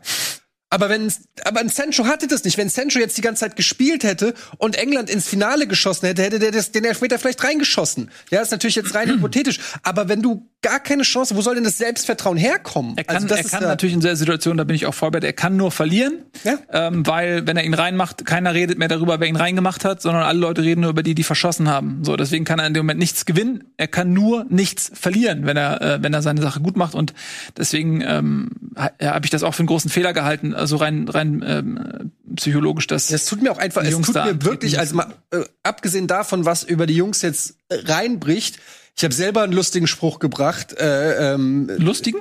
ich fand den lustig, ja, aber ich habe den wieder gelöscht, nachdem ich jetzt auch äh, sensibilisiert von Ralf gesehen habe, was gerade in England abgeht, was die drei ähm, auch vor allen Dingen äh, auf rassistischste und und und äh, menschenunwürdigste Art über sich ergehen lassen müssen. habe ich gedacht, ja komm, da willst du nicht auch noch nachtreten. Irgendwie gehört es dazu, dass man dann auch ein bisschen nachsticheln so. Deshalb habe ich es auch gemacht, ne, so ein bisschen sich lustig jetzt machen oder so. Ich habe geschrieben, ja die äh, die, die drei äh, die drei Laien. Sind die drei Schützen, die drei Wegen, Laien. La- wegen, wegen, Laien. Löwen. Ja. Ja. Da wusste ich aber auch noch nicht, dass Marc heute mein Elfmeterschießen hier reinschneidet übrigens. Ich dachte nicht, dass das äh, direkt Ja. mir um, um die Ohren fliegt. Aber äh, unabhängig davon ist das das tut mir jetzt natürlich dann auch für die Jungs in Wahrheit, man macht sich da so ein bisschen dann lustig oder so, aber für die Jungs tut's mir in Wahrheit, die Wahrheit ist, für England tut's mir nicht leid, ich habe für Italien die Daumen gedrückt und war froh, dass Italien gewonnen hat, aber für die für die drei Jungs tut's mir leid. Für die tut's mir richtig leid, dass die in so, eine Situa in so einer Situation sind, so ein Sancho, den man ja aus der Bundesliga kennt, irgendwie so, ähm, ich weiß nicht, mir tut es leid, weil ich denk dann so, wie, wie muss der heute Abend äh, in seiner Mansion einschlafen? Ist auch nicht schön. Mit seinen zwei, drei. Ja, aber das Ja. ist doch, ich aber ich, also ich bin, so, aber, ich ne, bin, es nein, nein, ist ich bin schon- voll bei dir und jetzt machst du ein Thema auf, da so, wollten wir eh noch mal hin und Ja, deswegen finde ich das jetzt, nein, das ist überhaupt nicht sorry, das, der Zeitpunkt ist ja auch gut, wir sind durch mit dem Elfmeterschießen und deswegen ist der Zeitpunkt genau richtig gewesen, an dem du das angesprochen hast, ähm, äh, nämlich die äh, ja, unsäglichen Anfeindungen, die da äh, jetzt auch öffentlich, zum Glück öffentlich gemacht worden sind, damit das auch jeder mal sehen kann, äh, was da mit diesen Spielern passiert, ähm, rassistische Angriffe, ähm, ja eben gegen die drei Elfmeterschützen, die verschossen haben, äh, gegen Saka, gegen Rashford und gegen Sancho vornehmlich, äh, was unglaublich widerlich ist und äh, einfach nur wirklich erschreckend ist, wo man sich denkt, okay, ey, wir leben im Jahr 20.000, äh, 20.000, äh, 2021 Äh, da, wir sollten doch irgendwie mal über diesen Punkt hinweg sein, äh, aber nee, ist es offensichtlich nicht. Und ähm, ja, also da- das, du sagst, die, die tun die Jungs leid, das tun sie eh, aber wenn das jetzt noch oben drauf kommt, also und dann bist du als Saka ist 19 Jahre alt, äh, Sancho und Rashford sind auch nicht viel älter und insbesondere auch Rashford möchte ich noch mal rausstellen, weil der jemand ist, der sich so unglaublich gesellschaftlich engagiert ähm, für Menschen, die nicht mit den höchsten Privilegien ähm, auf die Welt gekommen sind und der eigentlich ähm, Anerkennung ohne Ende verdient, dieser junge Mann. Ja, wo andere in seinem Alter, in, mit seinem Status, die haben andere Dinge in ihrem Kopf, was auch okay ist. Umso bemerkenswerter ist das, was Rashford macht. Und das ausgerechnet, dass diese drei Jungs jetzt so angegriffen werden, also ich finde es unglaublich schlimm. Und ich glaube, da sind wir alle einer Meinung. Da kann ich jetzt schlecht eine Frage stellen, weil ihr werdet alle sagen, ja, ist es. Noah meldet sich. Ich, ja, ich wollte auch sagen, ich glaube, Günther Klein hat es auf Twitter ganz gut zusammengefasst. Äh, in diesem Moment, wo du diese äh, Spieler äh, da hast äh, schießen sehen und sie eben nicht getroffen haben, du hast ja an alles gedacht, äh, äh, wie, wie, wie bitter das sein muss, als junger Spieler in so einem wichtigen Spiel auch noch zu Hause zu verschießen. Du hast auch an alles gedacht, außer an die Hautfarbe. Also, ne, um, um mal einfach die Absurdität des Ganzen mal äh, runterzubrechen. Ja, absolut. Das Also, war's. ja, nee, ist ja auch, also das ist ja auch eine Sache, wo man jetzt, da kann man jetzt auch nicht diskutieren, weil es gibt keine Gegenmeinung. Ähm, und deswegen, aber fand ich es gut, dass wir es nochmal erwähnt haben. Das gehört einfach dazu, dass man das auch thematisiert, thematisiert finde ich. Ähm, Also wie gesagt, ich kann nur noch mal sagen, ein bisschen Spott, das gehört zum Fußball dazu, dass man als Konkurrenten dann irgendwie da so ein paar Sprüche bringt, aber dieses wirklich rassistische und und das äh, und einfach wirklich so auch bösartige das finde ich, äh, finde ich blöd. Und ich finde es auch übrigens blöd, wenn das heißt dann irgendwie ja die, die doofen Engländer oder so. Weil wenn, wenn das bei uns irgendwie Özil und Gündogan gewesen wären oder weiß ich nicht was, äh, Nabri und Sané, weiß ich nicht, ob es nicht hier auch äh, weil man darf ja auch nicht vergessen, das sind nicht alle, sondern das sind natürlich wie, wie so oft eine, äh, ob es eine Minderheit ist, keine Ahnung, aber auf jeden Fall laute Leute auf Social Media, die dann äh, dort Alarm machen und so.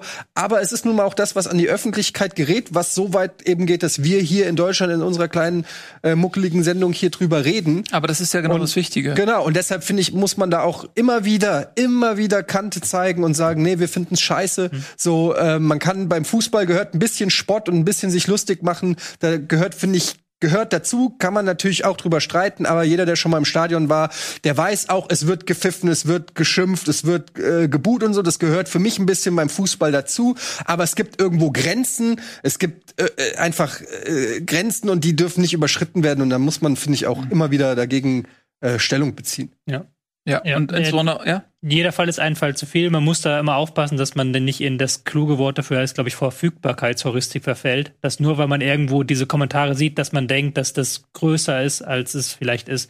Ich habe sehr stark die Hoffnung, dass das dass die Mehrheitsmeinung in Großbritannien und in England so ist, dass man Mitleid mit diesen Spielen hat. Ich glaube, das ist auch so und dass das halt die Ausnahmen sind.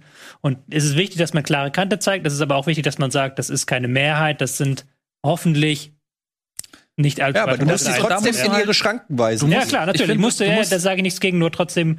Du musst äh, es sichtbar machen, weil ähm, wenn du unter so einem Twitter-Account oder Instagram-Account, was die benutzen, Mhm. einfach dann 100 Leute, also da, die wenigsten sind ja aktiv und schreiben dann irgendwas, sondern das sind dann die Leute, die es gezielt machen, weil sie jemanden verletzen wollen.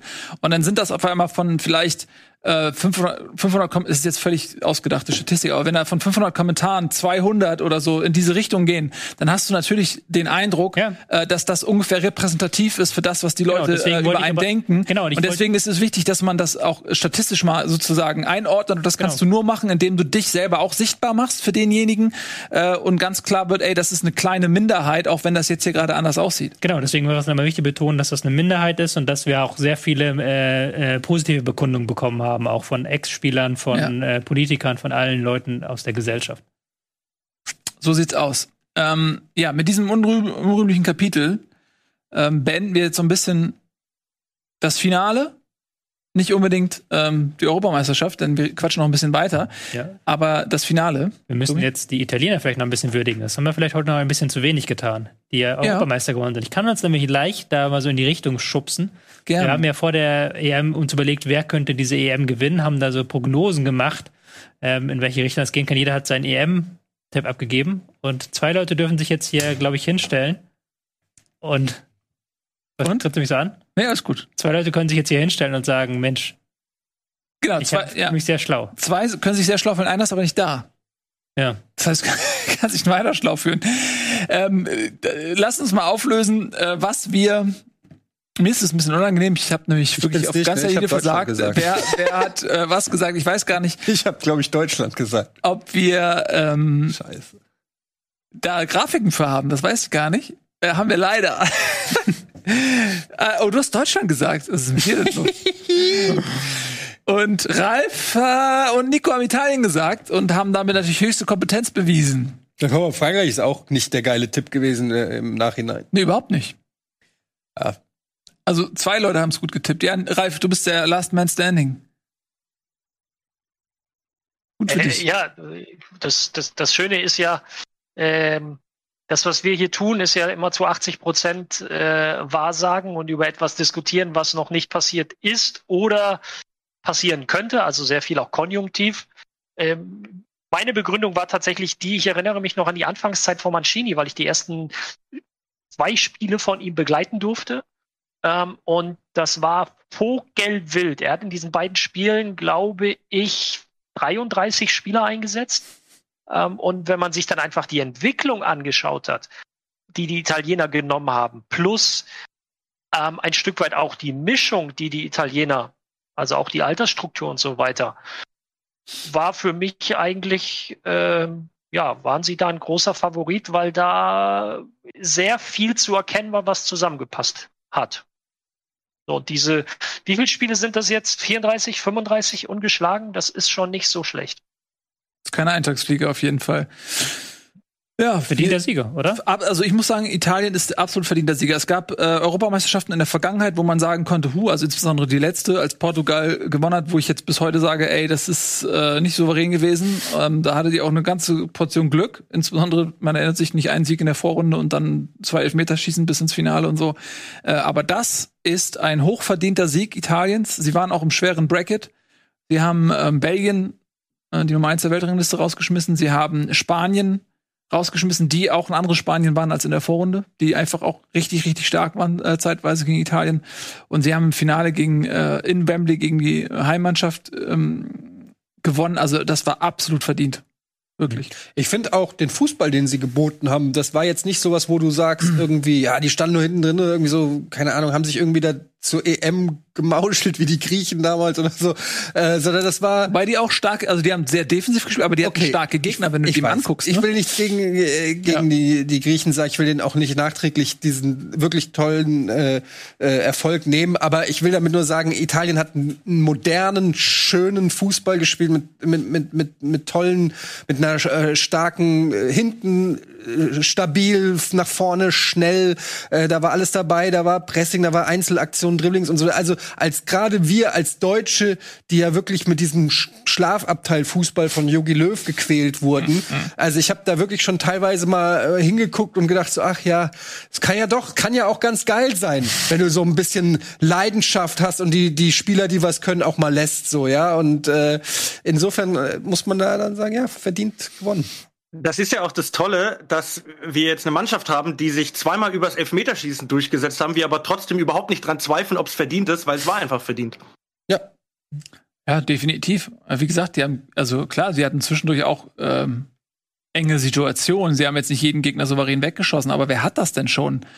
Also, ich meine, England kannst du sagen am ehesten, aber die hatten eben auch nicht diese starken Gegner. So. Und ich glaube, also Das für England hätte ich auch mal gerne gegen Spanien gesehen. ne? Wie bitte?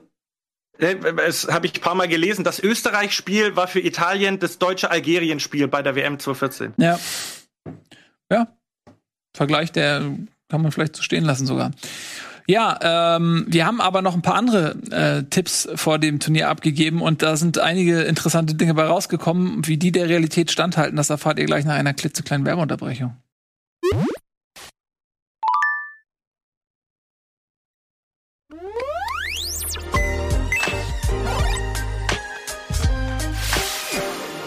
Herzlich willkommen zurück beim Bundesliga EM Studio. Letzte Ausgabe prominent besetzt. Noah ist da, Ralle ist da, zugeschaltet aus Rome. Außerdem natürlich Tobi und Etienne Nico im Urlaub. Und äh, gerade vor der Werbung haben wir schon mal über unsere Tipps ähm, vor dem Turnier gesprochen und wie diese dann dem Test der Zeit standgehalten haben. Jetzt kommen wir zur nächsten Kategorie sozusagen. Wer wird denn die größte Überraschung? unangenehm. Wer wird die größte Überraschung des des Turniers. Und äh, oh, wenigstens hat Ralf den gleichen miesen Tipp abgegeben wie ich. ähm, ja. Wieso durftet ihr denn zwei abgeben? Ich kann das, kann, kann, noch, kann das erklären. So, du hättest jetzt, de, äh, Etienne hätte beinahe hier sehr gut dargestanden. Etienne hat einen sehr langen Monolog gehalten, warum Dänemark weil Dänemark sein Team ist. Weil ja. das sein Team ist und dann hat er als Gag gemacht. Und dann hast du im letzten Satz nochmal, als Nils schon abmoderieren wollte, gesagt, nee, Scherz, Portugal ist, mein ist meine Überraschung. Moment, Portugal war der Gag. Dänemark war ernst gemeint. ja. ja und bei ähm, mir. Und du hast auch einen Gag gemacht mit der Schweiz. Nee, nee, bei mir war das so, ich habe England genommen und dann hat Nils mich darauf hingewiesen, dass ein Finalanzug von England keine Überraschung wäre. Ja. Dass ich die nicht als Überraschung nehmen darf. Und dann Ja, habe ja. ich die Schweiz nehmen, nehmen müssen. ja, aber das war ja auch dann im Nachhinein dank War mir der bessere Tipp. Dank dir der bessere Tipp, ja. Ja, also ich meine, England war im Finale, aber die Schweiz war eine Überraschung. England war keine Überraschung. Ist in der Tat. Äh, Ralf, kannst du mal eben kurz sagen, was wir uns dabei gedacht haben?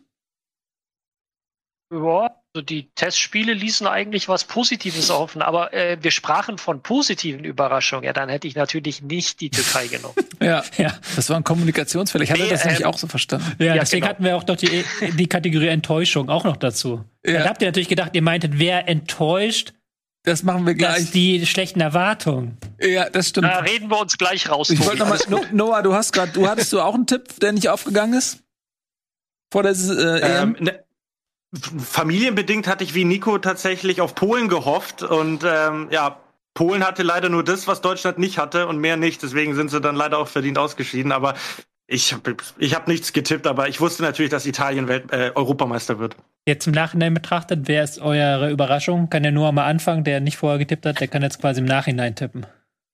Ähm, na, Dänemark muss man schon sagen. Also ich glaube, da hätte jetzt keiner von Anfang an gedacht, dass sie bis ins Halbfinale vorkommen. Ich meine, allein hätte man sagen können, nach, nach zwei Spielen, nach den zwei Niederlagen und nach der ganzen Geschichte um Eriksen, ähm, hätte man wahrscheinlich nicht gedacht, dass sie bis ins, ins Halbfinale vorkommen. Ähm, Natürlich hat dann auch so ein bisschen äh, die, die, die Gruppe, also sie sind ja mit drei Punkten nur weitergekommen, äh, gekommen, Dänemark äh, geholfen, dann auch der verhältnismäßig leichte Weg ins, ins Halbfinale, wenn man so will, mit, mit Tschechien und Wales. Trotzdem, ähm, ich glaube, wenn jemand von uns hier gesagt hätte vor dem Turnier, äh, Dänemark kommt ins Halbfinale, dann hätte jeder von uns gesagt, das ist schon überraschend.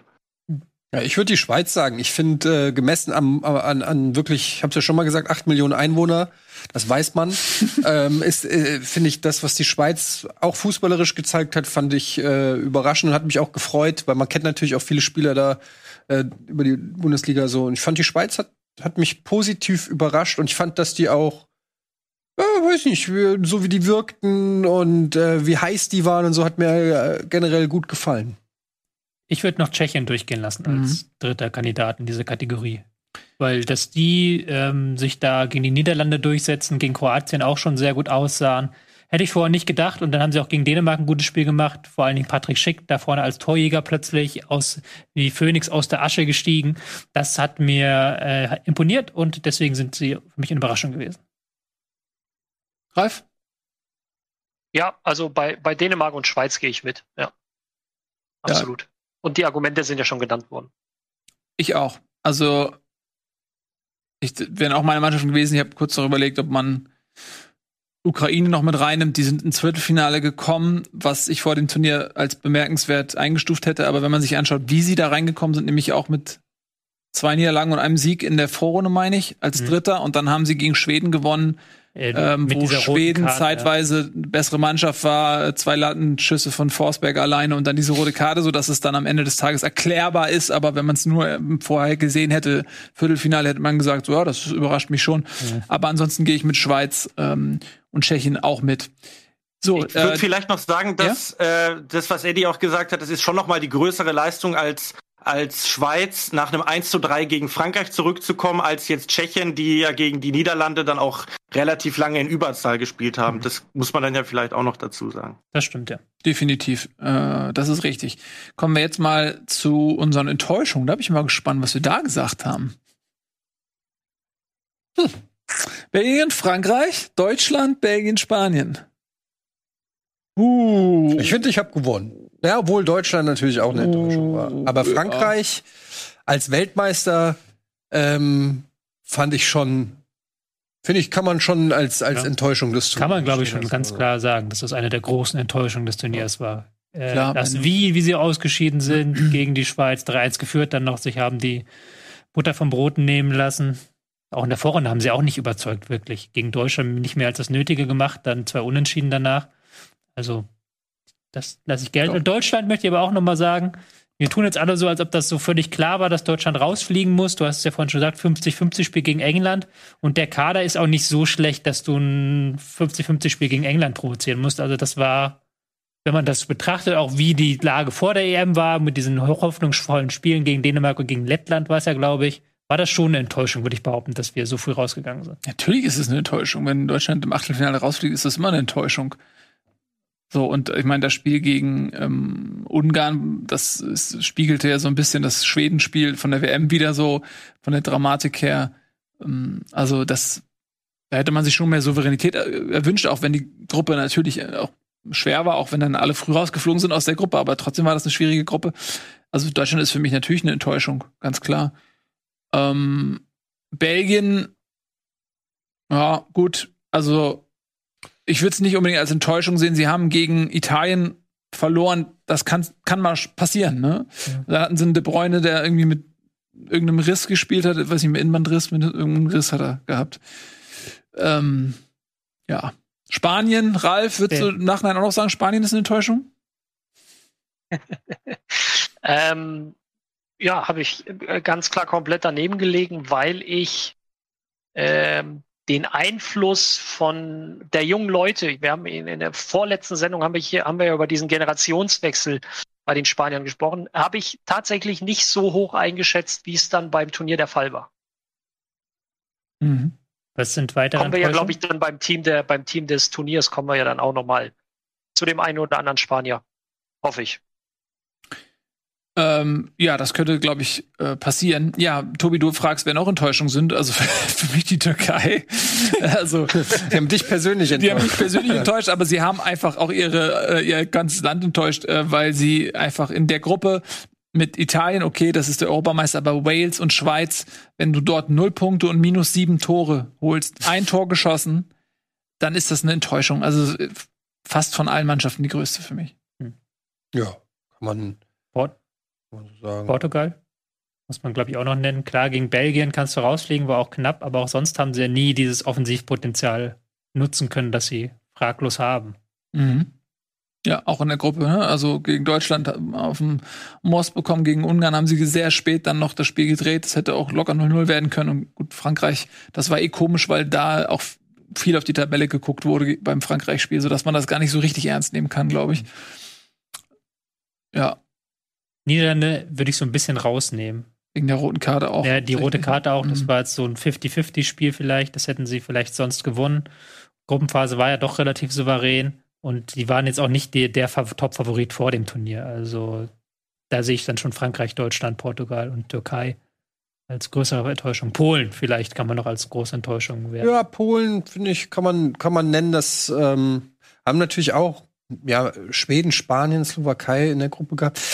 Weiß ich nicht. Ich finde, äh, ein dritter Platz hätten, hätte man Polen schon zutrauen können. Ich finde auch Lewandowski ha- hat natürlich jetzt, klar, der hat sogar gemacht, was er machen kann, aber haben wir auch hier schon häufig drüber geredet. Das reicht dann eben auch nicht. Den Weltfußballer alleine bringt nichts, wenn du um dich rum, ich will jetzt nicht sagen, wie, wie formuliere ich das positiv? Äh, Wenn, wenn du um dich rum nicht Weltfußballer hast, von, vom Weltfußballerformat. Die haben es halt mehr oder weniger so im ersten Spiel, muss man ja auch sagen, ähm, ja, ver verkackt dann. Ne? Also wenn du in so einer Gruppe gegen die Slowakei. Der traurige Noah. Guck mal, das Bild ist einge eingefroren. Noah guckt so traurig. Ich habe die ganze Zeit schon gedacht, was ist denn Noah. los? Was hat er denn? Armer Noah. Aber könnt ihr mich hören? Das ist das, ist das eingefrorene Bild. Aber wir hören dich, red weiter, wir hören dich. Ja. Ach so, ja gut. Äh, ich bin traurig, weil die Polen natürlich äh, ausgeschieden sind in der Vorrunde. Äh, äh, wie gesagt, wegen der familiären ähm, Herkunft ist das so auch ein äh, Team, mit dem ich sonst auch immer mitgefiebert habe. Ja, sie haben es im ersten Spiel gegen die Slowakei eben dann äh, verspielt, weil dass du dann gegen äh, Spanien und Schweden da jetzt nicht sechs Punkte rausholst, das glaube ich, ist dann auch klar. Man muss vielleicht noch dazu sagen, ähm, äh, Sousa als Trainer, der ist relativ spät erst zu dem Team gekommen. Also im polnischen Verband sind da auch so, ging es auch mehr oder weniger drunter und drüber. Und äh, vielleicht äh, reicht es dann tatsächlich für die Weltmeisterschaft, für die sie sich aber in der Gruppe mit England auch erstmal qualifizieren müssen. Also ist schon spannend, aber ähm, ja, Lewandowski, das haben wir ja hier in der Sendung auch schon äh, thematisiert, hat ja trotzdem eigentlich ein ganz gutes äh, Turnier gespielt und da würde ich äh, Etienne dann auch recht geben. Äh, Lewandowski allein reicht dann am Ende auch nicht, um was zu reißen. So sieht das aus. Jetzt widmen wir uns mal nicht nur den Überraschungen und Enttäuschungen, die bleiben werden am Ende des Turniers, sondern speziellen Momenten. Wenn wir jetzt aufs Turnier zurückblicken und man würde im Kopf einen Zusammenschnitt machen, was bleibt hängen? Ja gut, also natürlich ganz vorne Christian Eriksen und äh, die dänische Mannschaft, wie sie sich auch vor ihn stellt, ein Kier, der äh, wirklich tolle, äh, toll reagiert hat, sofort die den Ernst der Lage ähm, erkannt hat. Ich glaube, das ist so auf jeden Fall äh, einer der ganz großen Momente. Also groß klingt jetzt so, als ob das was schön, also es war, ihr wisst, was ich meine. Jetzt ist er ganz weg. Da ist er wieder. Ähm, also das war auf jeden Fall so ein ganz besonderer Moment. Ähm, ich fand das aber auch in irgendeiner Weise rührend, wie sie sich um ihn gestellt haben und ähm, auch wie dann die Fußballwelt generell darauf reagiert hat. Und es gab das Ganze dann noch mal in der bei der Aktion mit der ähm, Regenbogenfahne. Ähm, ist schon fast wieder vergessen, aber das Thema mit der, dass die UEFA das verboten hat, dass das Stadion, ähm, dass die Allianz Arena so äh, in Regenbogenfarben erstrahlt. Und auch da finde ich die Reaktion, die das hervorgerufen hat, das ist dann auch immer ganz schön, dass so negative Sachen dann auch immer eine Gegenreaktion, in welcher Form auch immer dann eben ähm, ja provozieren und dass man da dann auch beweisen kann, dass es eben auch bei vielen Mist, über den wir auch hier immer reden, Rassismusvorwürfe, Gewalt und so weiter, gibt's eben auch immer mal wieder schöne solidarische Momente, die der Fußball ähm, hervorbringt. Ähm, und das kann man dann, finde ich, auch erwähnen. Also das sind so zwei Momente, die ihr wahrscheinlich genauso. Ich hab's einfach vorweggenommen. Aus sportlicher Sicht auf jeden Fall dieser Mad Monday, wo sie, wo wir das äh, 3-3 zwischen Frankreich und Schweiz und das 3-3 zwischen Kroatien und Spanien wirklich in direkter Abfolge und du hast nach dem ersten Spiel schon gedacht, das ist ja Wahnsinn. Geiler, geiler und dann liegt Frankreich 3-1 äh, vorne und du denkst dir, das kann nicht normal passieren und das passiert nochmal. Das war halt so, so als reiner Tag von so einem großen Turnier kann ich mich nicht dran erinnern, dass es jemals so einen geilen Tag gab. Ja. Weil zwei so Spiele auf diesem Niveau stattgefunden haben. Da gehe ich mit. Das war wirklich große Klasse. So, so sollte der Fußball sein. Ähm, mir persönlich bleibt natürlich die, der Fallschirmspringer im Münchner Stadion noch im Gedächtnis. Da haben wir äh, schon Stimmt. mal ausführlich drüber gesprochen. Ähm, deswegen werde ich das jetzt nicht noch mal äh, quasi in epischer Breite machen, aber äh, dieser beinahe Absturz und wie ich auch ohne Übertreibung nach, nach wie viel, drei Wochen später sagen kann, äh, beinahe ja. Katastrophe. Ja. Denn äh, wenn der äh, ein bisschen weniger ähm, Glück gehabt hätte, dann wäre der in die Tribüne reingecrashed und da ähm, hätte es mit Sicherheit Tote gegeben. Also zumindest schwer Verletzte und ähm, dass da niemand wirklich ernsthaft, dauerhaft Schäden davon getragen hat, ist für mich äh, einfach bis heute fast unfassbar, wenn man im Stadion gewesen ist und es äh, mit ein, äh, angeguckt hat. Von daher, das bleibt auch noch hängen. Äh, habt ihr noch Sachen, Ralf und Noah? Nee, bei mir wäre es auch der wie Tobi so schon gesagt hat, der Mad Monday. Ja. Ja, ich kann vielleicht noch sagen, klar, emotional Eriksen würde ich sagen, das würden wir alle äh, bestätigen. Tatsächlich rein fußballerisch war es bei mir persönlich äh, das dritte Gruppenspiel von Deutschland gegen Ungarn, weil ähm, das war ja auch dieses dieses Unwetter äh, in München, das dann äh, hinüberzog. Es war gegen Portugal war noch alles sonnig und, und, und hell und klar und heiß und dann äh, gab es dieses Unwetter beim Ungarn-Spiel und auch das Spiel an sich, das so am Anfang komplett in die entgegengesetzte Richtung gekippt ist. Man hat ständig geguckt, auch die Journalistenkollegen, ne, was passiert eigentlich in Budapest, was macht Frankreich, was macht Portugal, Deutschland war Zweiter, Dritter, Vierter und dann am Ende äh, in der 84. Minute das Tor von äh, Leon Goretzka. Das war jetzt persönlich am, am aufwühlendsten für mich. Ja, ich auch mit. Ähm, dann haben wir noch vielleicht den Elfmeter Sterling gegen Dänemark. Die Schwalbe von Sterling. Ja, das meinte ich damit. Ach so.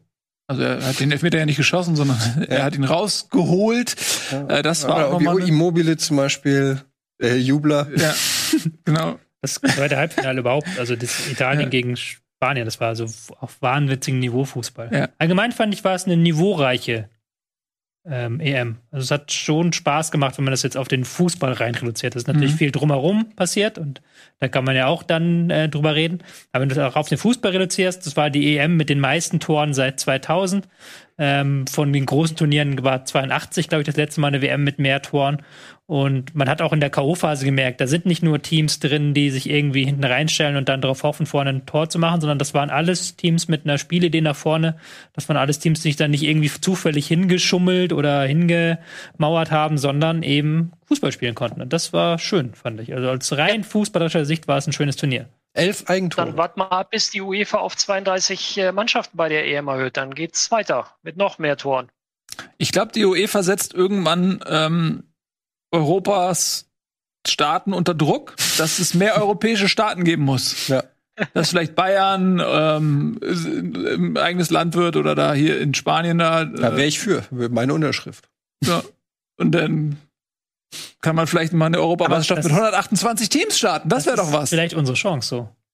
Ja. Wenn nachher irgendwie Hamburg Ost oder sowas antreten muss bei der Europameisterschaft, das Ja. ist meine einzige Chance, da nochmal hinzukommen vielleicht. Ja. Müssen sich beeilen, müssen sich schnell machen. Ja. Dann musst du natürlich Aber- gucken, aus welchem Stadtteil du dann. Ja? Vielleicht zu den 32 Teams noch. Allein was den Modus angeht, wird's ja dann vielleicht sogar ein bisschen eine Verbesserung darstellen. Ich glaube, ich sehe eher auch ein Problem, dass die eh schon relativ uninteressanten Qualifikationsspiele dann noch äh, uninteressanter werden. Also ich habe mal geguckt, jetzt die Qualifikation für die WM in Katar, die ist noch verhältnismäßig spannend. Die wird dann aber auch komplett uninteressant, wenn dann 2026 in USA, Mexiko und Kanada ist es, glaube ich, äh, dann 48 Teams auch mitspielen. Also eine Verwässerung, eine fußballerische ist schon da, aber wenn so ein Turnier dann mal läuft, spätestens ab der K.O.-Runde, freut man sich, glaube ich, ja dann doch auf jedes Spiel. Ja, das stimmt schon. Also die K.O.-Runde ist ja unabhängig davon. Also diese K.O. 24er-Format finde ich immer noch dämlich. Und eigentlich hätte man sich auch hier wieder die erste Woche komplett sparen können, dieser EM. Also wäre nichts, hätten wir nichts verloren, wenn diese erste Woche nicht gewesen wäre. Aber Zumindest das Frankreich-Spiel hätten wir nicht verloren. Ja, gut. Äh, die die K.O.-Phase ist ja dann da, worauf es ankommt. Und da kommen ja, hat nur ja schon recht, da kommen ja immer dieselben Teams sowieso hin, äh, im Regelfall. Und dann hast du dann da halt die spannenden Spiele. Wisst ihr, was lustig ist? Nächstes Jahr ist schon WM. Ja, im, äh, also es ist jetzt ja im Winter. Wenn es im Sommer gewesen wäre, dann wäre es äh, gefühlt noch näher dran. Jetzt ist das irgendwie. Ja, es geht, kommt schon. Meine innere Uhr kommt eh noch nicht damit klar, dass es im Winter ist. Deswegen, ge- also irgendwie, also die diese Können wir- WM ist sowieso. Können wir sitzen und Glühwein trinken. Ja, äh, Ähm. Es gibt aber in England noch eine Frauen-WM nächstes Jahr auch interessant. im Sommer.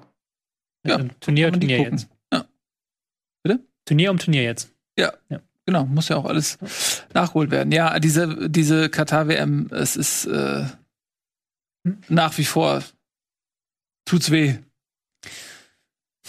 Aber da, äh, Da haben wir noch genug Zeit, ja, zu die reden. Brücke überqueren wir, wenn wir dorthin kommen, wie man in Deutschland sagt. Ich fühle mich da erpresst, weil man ist einerseits, man ist halt Fußballfan und du freust dich immer, die besten Kicker gegeneinander spielen zu sehen, aber moralisch kannst du es nicht rechtfertigen, weil es ist wie so wie Kunst vom Kunst vom Künstler so ein bisschen trennen, so dieses Dilemma. Was soll ich machen? Ich mag die Musik, aber er hat halt, weiß ich nicht. Frauen gefangen gehalten, ich rede von R. Kelly. So, weißt du, was soll ich machen? Ignition ist ein guter Remix, aber es geht nicht mehr. Ich kann nicht mehr spielen als DJ. So, was ist, was, wie, wie machen wir das? Wir werden noch drüber reden. Was machen wir mit, äh, mit Katar? Es ist, äh, es ist schwierig. Eigentlich müssen wir es boykottieren. Auf der anderen Seite wäre es gelogen, wenn ich sage, da spielt gerade irgendwie Deutschland gegen Argentinien. Ich sitze zu Hause und äh, nein, ich guck das nicht. Und so, mm. also Ja, das ist genau das Dilemma. Exakt so ist es. Äh, deswegen weiß ich auch noch nicht genau. weiß nicht, ob ich konsequent genug bin dafür. Ich werde ey. vermutlich am Ende auch nicht konsequent sein, aber äh, ich, es wäre so schön, wenn es irgendeine Form von Konsequenz gäbe, weil das ist so halt einfach der Gipfel der Verarsche. Ähm, und wenn man das, wenn, wenn das irgendwie funktioniert und das für die eine Erfolgsgeschichte wird, also, oh, ich mag da gar nicht dran denken. Also, egal, äh, darüber reden wir jetzt nicht. Äh, wir hatten uns eigentlich vorgenommen, dass wir noch ein bisschen über die deutsche Nationalmannschaft tatsächlich reden. Wir haben noch die Top-Teams. Die Top-Teams müssen wir, glaube ich, erstmal nochmal. Bevor wir das machen, machen wir aber noch die Top-Teams. ähm, und zwar haben wir alle eine Top 11 aufgestellt und dann haben wir mal die zusammengewürfelt und geguckt, welcher Spieler wurde am häufigsten nominiert. Es gab, glaube ich, drei. Die wurden, also da mussten wir losen. Ne? Ja, beziehungsweise die Top 11 wird jetzt schon eingeblendet hier. Dä, dä, dä. Oh, Jeder hat seine schon- abgeschickt. Es war auch größtenteils ähm, her. alles gut. Es war größtenteils haben sich die Leute sehr schnell darauf einigen können, was wer wen sie wählen. Aber bei manchen Positionen war es dann noch äh, offen und da habe ich dann Marc gesagt, Marc, unser Redakteur im Hintergrund, du darfst entscheiden, wer es wird. Er hat sich dann entschieden. Ja, und jetzt, ich sehe sie auch zum ersten Mal. Ich muss mich hier so komisch drehen. Also, wen haben wir? Ah, Luke Shaw auf der linken äh, Verteidigerposition. Äh, Chiellini und Bonucci. Und äh, Donnarumma im Tor. Also, das ist ja das italienische Abwehrbollwerk. Und Di Lorenzo sogar auf rechts. Alter, das ist ja nur Italien. Im Mittelfeld äh, Sterling, klar. Pedri, Jorginho, Chiesa, Darmstadt und Patrick Schick. Man muss dazu sagen, ich, äh, Donnarumma war relativ unangefochten als Torhüter. Ich glaube, Ralf, du hattest noch Schmeichel ins Gespräch gebracht. Also Sommer. Sommer hat Ja. das du noch ins Gespräch gebracht, aber der Rest hatte Donnarumma genommen. Ist ja auch Spieler des Turniers geworden. Ähm, in der Abwehr war es dann sehr, da war es sehr unentschieden. Also auf Linksverteidiger Shaw und Spinazzola hatten jeweils drei Stimmen. Im Zentrum äh, Chiellini und Kehr hatten jeweils drei Stimmen. Also auch hier zwei unterschiedliche Verteidiger. Und auf rechts hatten Di Lorenzo und Walker jeweils zwei Stimmen. Ja. Also da drei Unentschieden in der Abwehr. Ja, also ich hatte Spinazzola noch drin. Der hat es nicht reingeschafft. Und ich fand auch in der Abwehr, ich hatte äh, Maguire noch nominiert, weil ich dachte, ey, Italien hat wirklich nicht ein Tor aus dem Spiel heraus kassiert. Da sollte ein, ein englischer Verteidiger sein. Aber jetzt ist mit Luke Shaw Ja, ja, zumindest ein englischer Verteidiger auch hinten drin. Ähm, von daher. Ja, okay, Jorginho Petri, Chiesa. Ist eine, es ist eine Mannschaft, ähm, finde ich, die das gut widerspiegelt. Das ist auf jeden Fall nicht an der Leistung vorbei. Ist sehr Italienlastig auf jeden Fall. Ich habe Sterling habe ich nicht nominiert, weil ich das mit der Schwalbe mich so geärgert hat. Ähm, Ja, da habe ich Kunstwerk vom Künstler getrennt. ich habe, ich habe, äh, ich, Olmo habe ich dann noch, äh, den hatte ich aber auch erst vergessen. Habe ich mich auch noch nachgereicht, äh, der, der ein tolles Turnier gespielt hat. Und Forsberg habe ich auch noch. Äh, Ja. Forsberg muss man ist natürlich ein bisschen Forsberg jetzt untergegangen, weil Schweden halt nicht so weit gekommen ist, aber bis dahin hat Forsberg ja wirklich dominiert. Ne? Es gibt, äh, Forsberg ist, glaube ich, eine Honorable Mention, wie man auf Englisch sagt, der Ja. zwei oder drei Stimmen bekommen hat. Äh, Pogba ist noch eine Honorable Mention, der hat, glaube ich, auch zwei Stimmen bekommen. Ähm, das war's dann eigentlich schon. Ich glaube, Verratti hat noch jemand gewählt. Es gab keinen einzigen Aber- Spieler, der bei allen drin war. Chiesa ist mit fünf Nominierungen, glaube ich, am besten noch. Mhm. Etienne hat's ja richtig gesagt. Also in, in dem Moment, wo eine Mannschaft eben schon im Achtelfinale ausscheidet, äh, kann sich ein Spieler ja auch nur viermal zeigen. Und wenn jetzt ein Spieler vielleicht viermal ein sehr gutes Spiel gemacht hat, bleibt es trotzdem nicht so im Gedächtnis, weil der eben schon seit zwei Wochen nicht mal am Turnier teilnimmt. Und bei mir war es beispielsweise Pogba so, den ich bockstark gegen Deutschland gesehen habe, der eigentlich auch gegen die Schweiz naja, zumindest in der ersten, äh, in den ersten zwei Drittel der, der Partie positiv herausgestochen ist, aber dann war er eben nicht mehr dabei und dann ist sowas halt immer ein bisschen schwierig zu bewerten. Aber wer, du hast gesagt, es gab keine komplette Übereinstimmung. Dann würde mich mal interessieren, wer nicht Patrick Schick als Stürmer gewählt hat. Ich, Wen hast du ich genommen? habe Harry Kane genommen. Hab mir auch lange Ich auch nicht. überlegt. Du auch nicht. Ich finde ich find Schick okay. Ich finde Schick ist eine wirklich gute Wahl. Aber da vielleicht wieder dieser, dieser ähm, wie Noah das gerade gesagt hat, die nahen Leistungen sind ähm, im Gedächtnis und er hat ja dann von Spiel zu Spiel sich gesteigert. Und ich gucke auch nicht so auf Premier League, deswegen ist mir nicht so präsent, was für ein voller, vollwertiger Stürmer der eigentlich ist. Weil der kann ja alles, der kann den Pass spielen, Ja, der bei kann Stürmer- das Tor schießen. Ich hatte sogar kurz über Benzema nachgedacht, weil ich sein Tor, wo er mit der Ballannahme und so, das fand ich so geil. Und da habe ich gedacht, reicht das aus, um ihm hier schon Platz in der Top 11 dann äh, zu geben? Eher nicht. Aber ähm, ja, also ich fand bei Patrick Schicks genau das, was Noah gesagt hat. Ne? Der äh, hat auch ähnlich wie Forsberg halt super aufgedreht und dann war irgendwann die Geschichte vorbei. Deshalb ist es halt auch so italienisch und äh, englandlastig, weil die Top 11 wird von den Gewinnern geschrieben. Ich habe einen noch ähm, Honorable Mention. Ich habe auch, also genau diese, die ihr alle aufgezählt habt, auch bei mir in den Honorable Mentions. Aber äh, Mele hätte ich noch anzubieten, ähm, der auch für Dänemark. muss fairerweise dazu gesagt haben, dass du geschummelt hast. Nein, Äh, ich, bin, finde- ich, bin da, ich, bin da immer, ich bin da immer extrem deutsch und ich verlange ja immer von euch wirklich ein Linksaußen, ein Linksverteidiger. Und du hast ähm, Mele und ich glaube Spinazzola genommen. Genau. Die aber beide eigentlich Linksverteidiger Ja, aber Mele gespielt haben. Du spielt hast Verein. Er hat meinen Ronaldo gestrichen. Er spielt im ja, du Verein, hast aber Ronaldo rechts. als Linksaußen, nee, als Rechtsaußen hast du ihn verkaufen wollen. Das, das gilt nicht. Das gilt nicht. Ja, er ist aber äh, im Verein Variabel. Rechtsfuß, ne? Ja, im Verein spielt, er hat ja auch ein paar Minuten rechts gespielt, deswegen habe ich habe ich dann auch noch gelten lassen. Aber er war eigentlich auf links und deswegen äh, Mele, weil er hätte ich zum Beispiel stärker gesehen als Walker oder Di Lorenzo, wenn man die, die jetzt im direkten Vergleich stellt.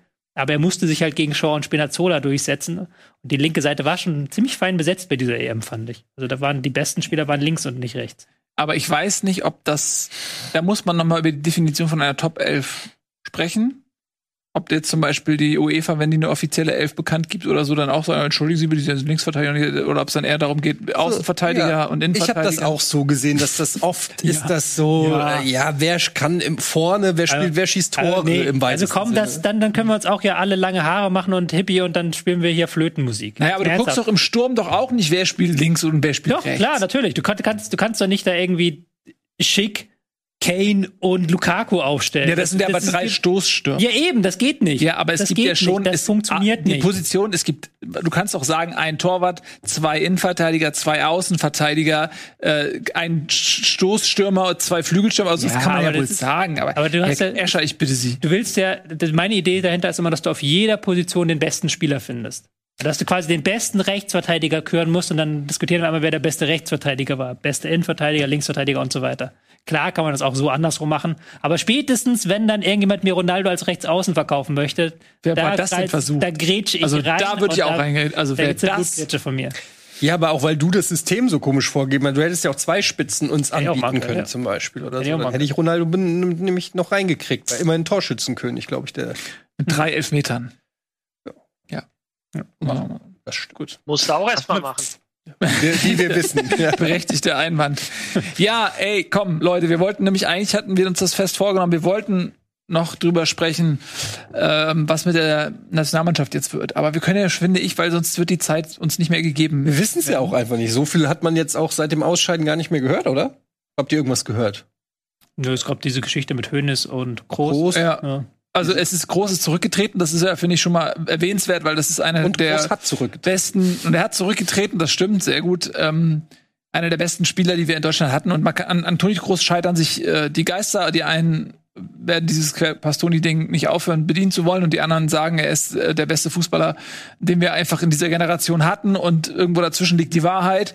Aber er ist auf jeden Fall eng verbunden mit der Weltmeisterschaft 2014 und er ist jemand, der über 100 Länderspiele hat, meine ich. Und ähm, also wer, wer, also ich bin ja auch immer ein Fan davon, also als Fan auch Fan davon, wenn man verdiente Spieler mit ein bisschen Würde verabschiedet. Und was mir auf die Eier geht, ist, egal ob man persönlich jetzt sagt, oh, das ist jetzt äh, ein sehr guter Spieler oder ist er nicht so ein guter Spieler, aber der Typ hat einfach, ist, er war über zehn Jahre deutscher Nationalspieler, er hat äh, die Weltmeisterschaft gewonnen und ähm, ich finde, so jemanden muss man dann mit Würde in den Ruhestand verabschieden und diese ganzen Leute, die dann alle noch hämische Kommentare bringen und schreiben so, ah ja, endlich bist du weg und so, ey, es, ich find's zum Kotzen, ähm, weil äh, wenn es läuft, jubelt man dem zu, wenn es nicht läuft, dann wird er auf eine eklige Art und Weise verabschiedet. Das geht mir auf die Eier, diese Mentalität.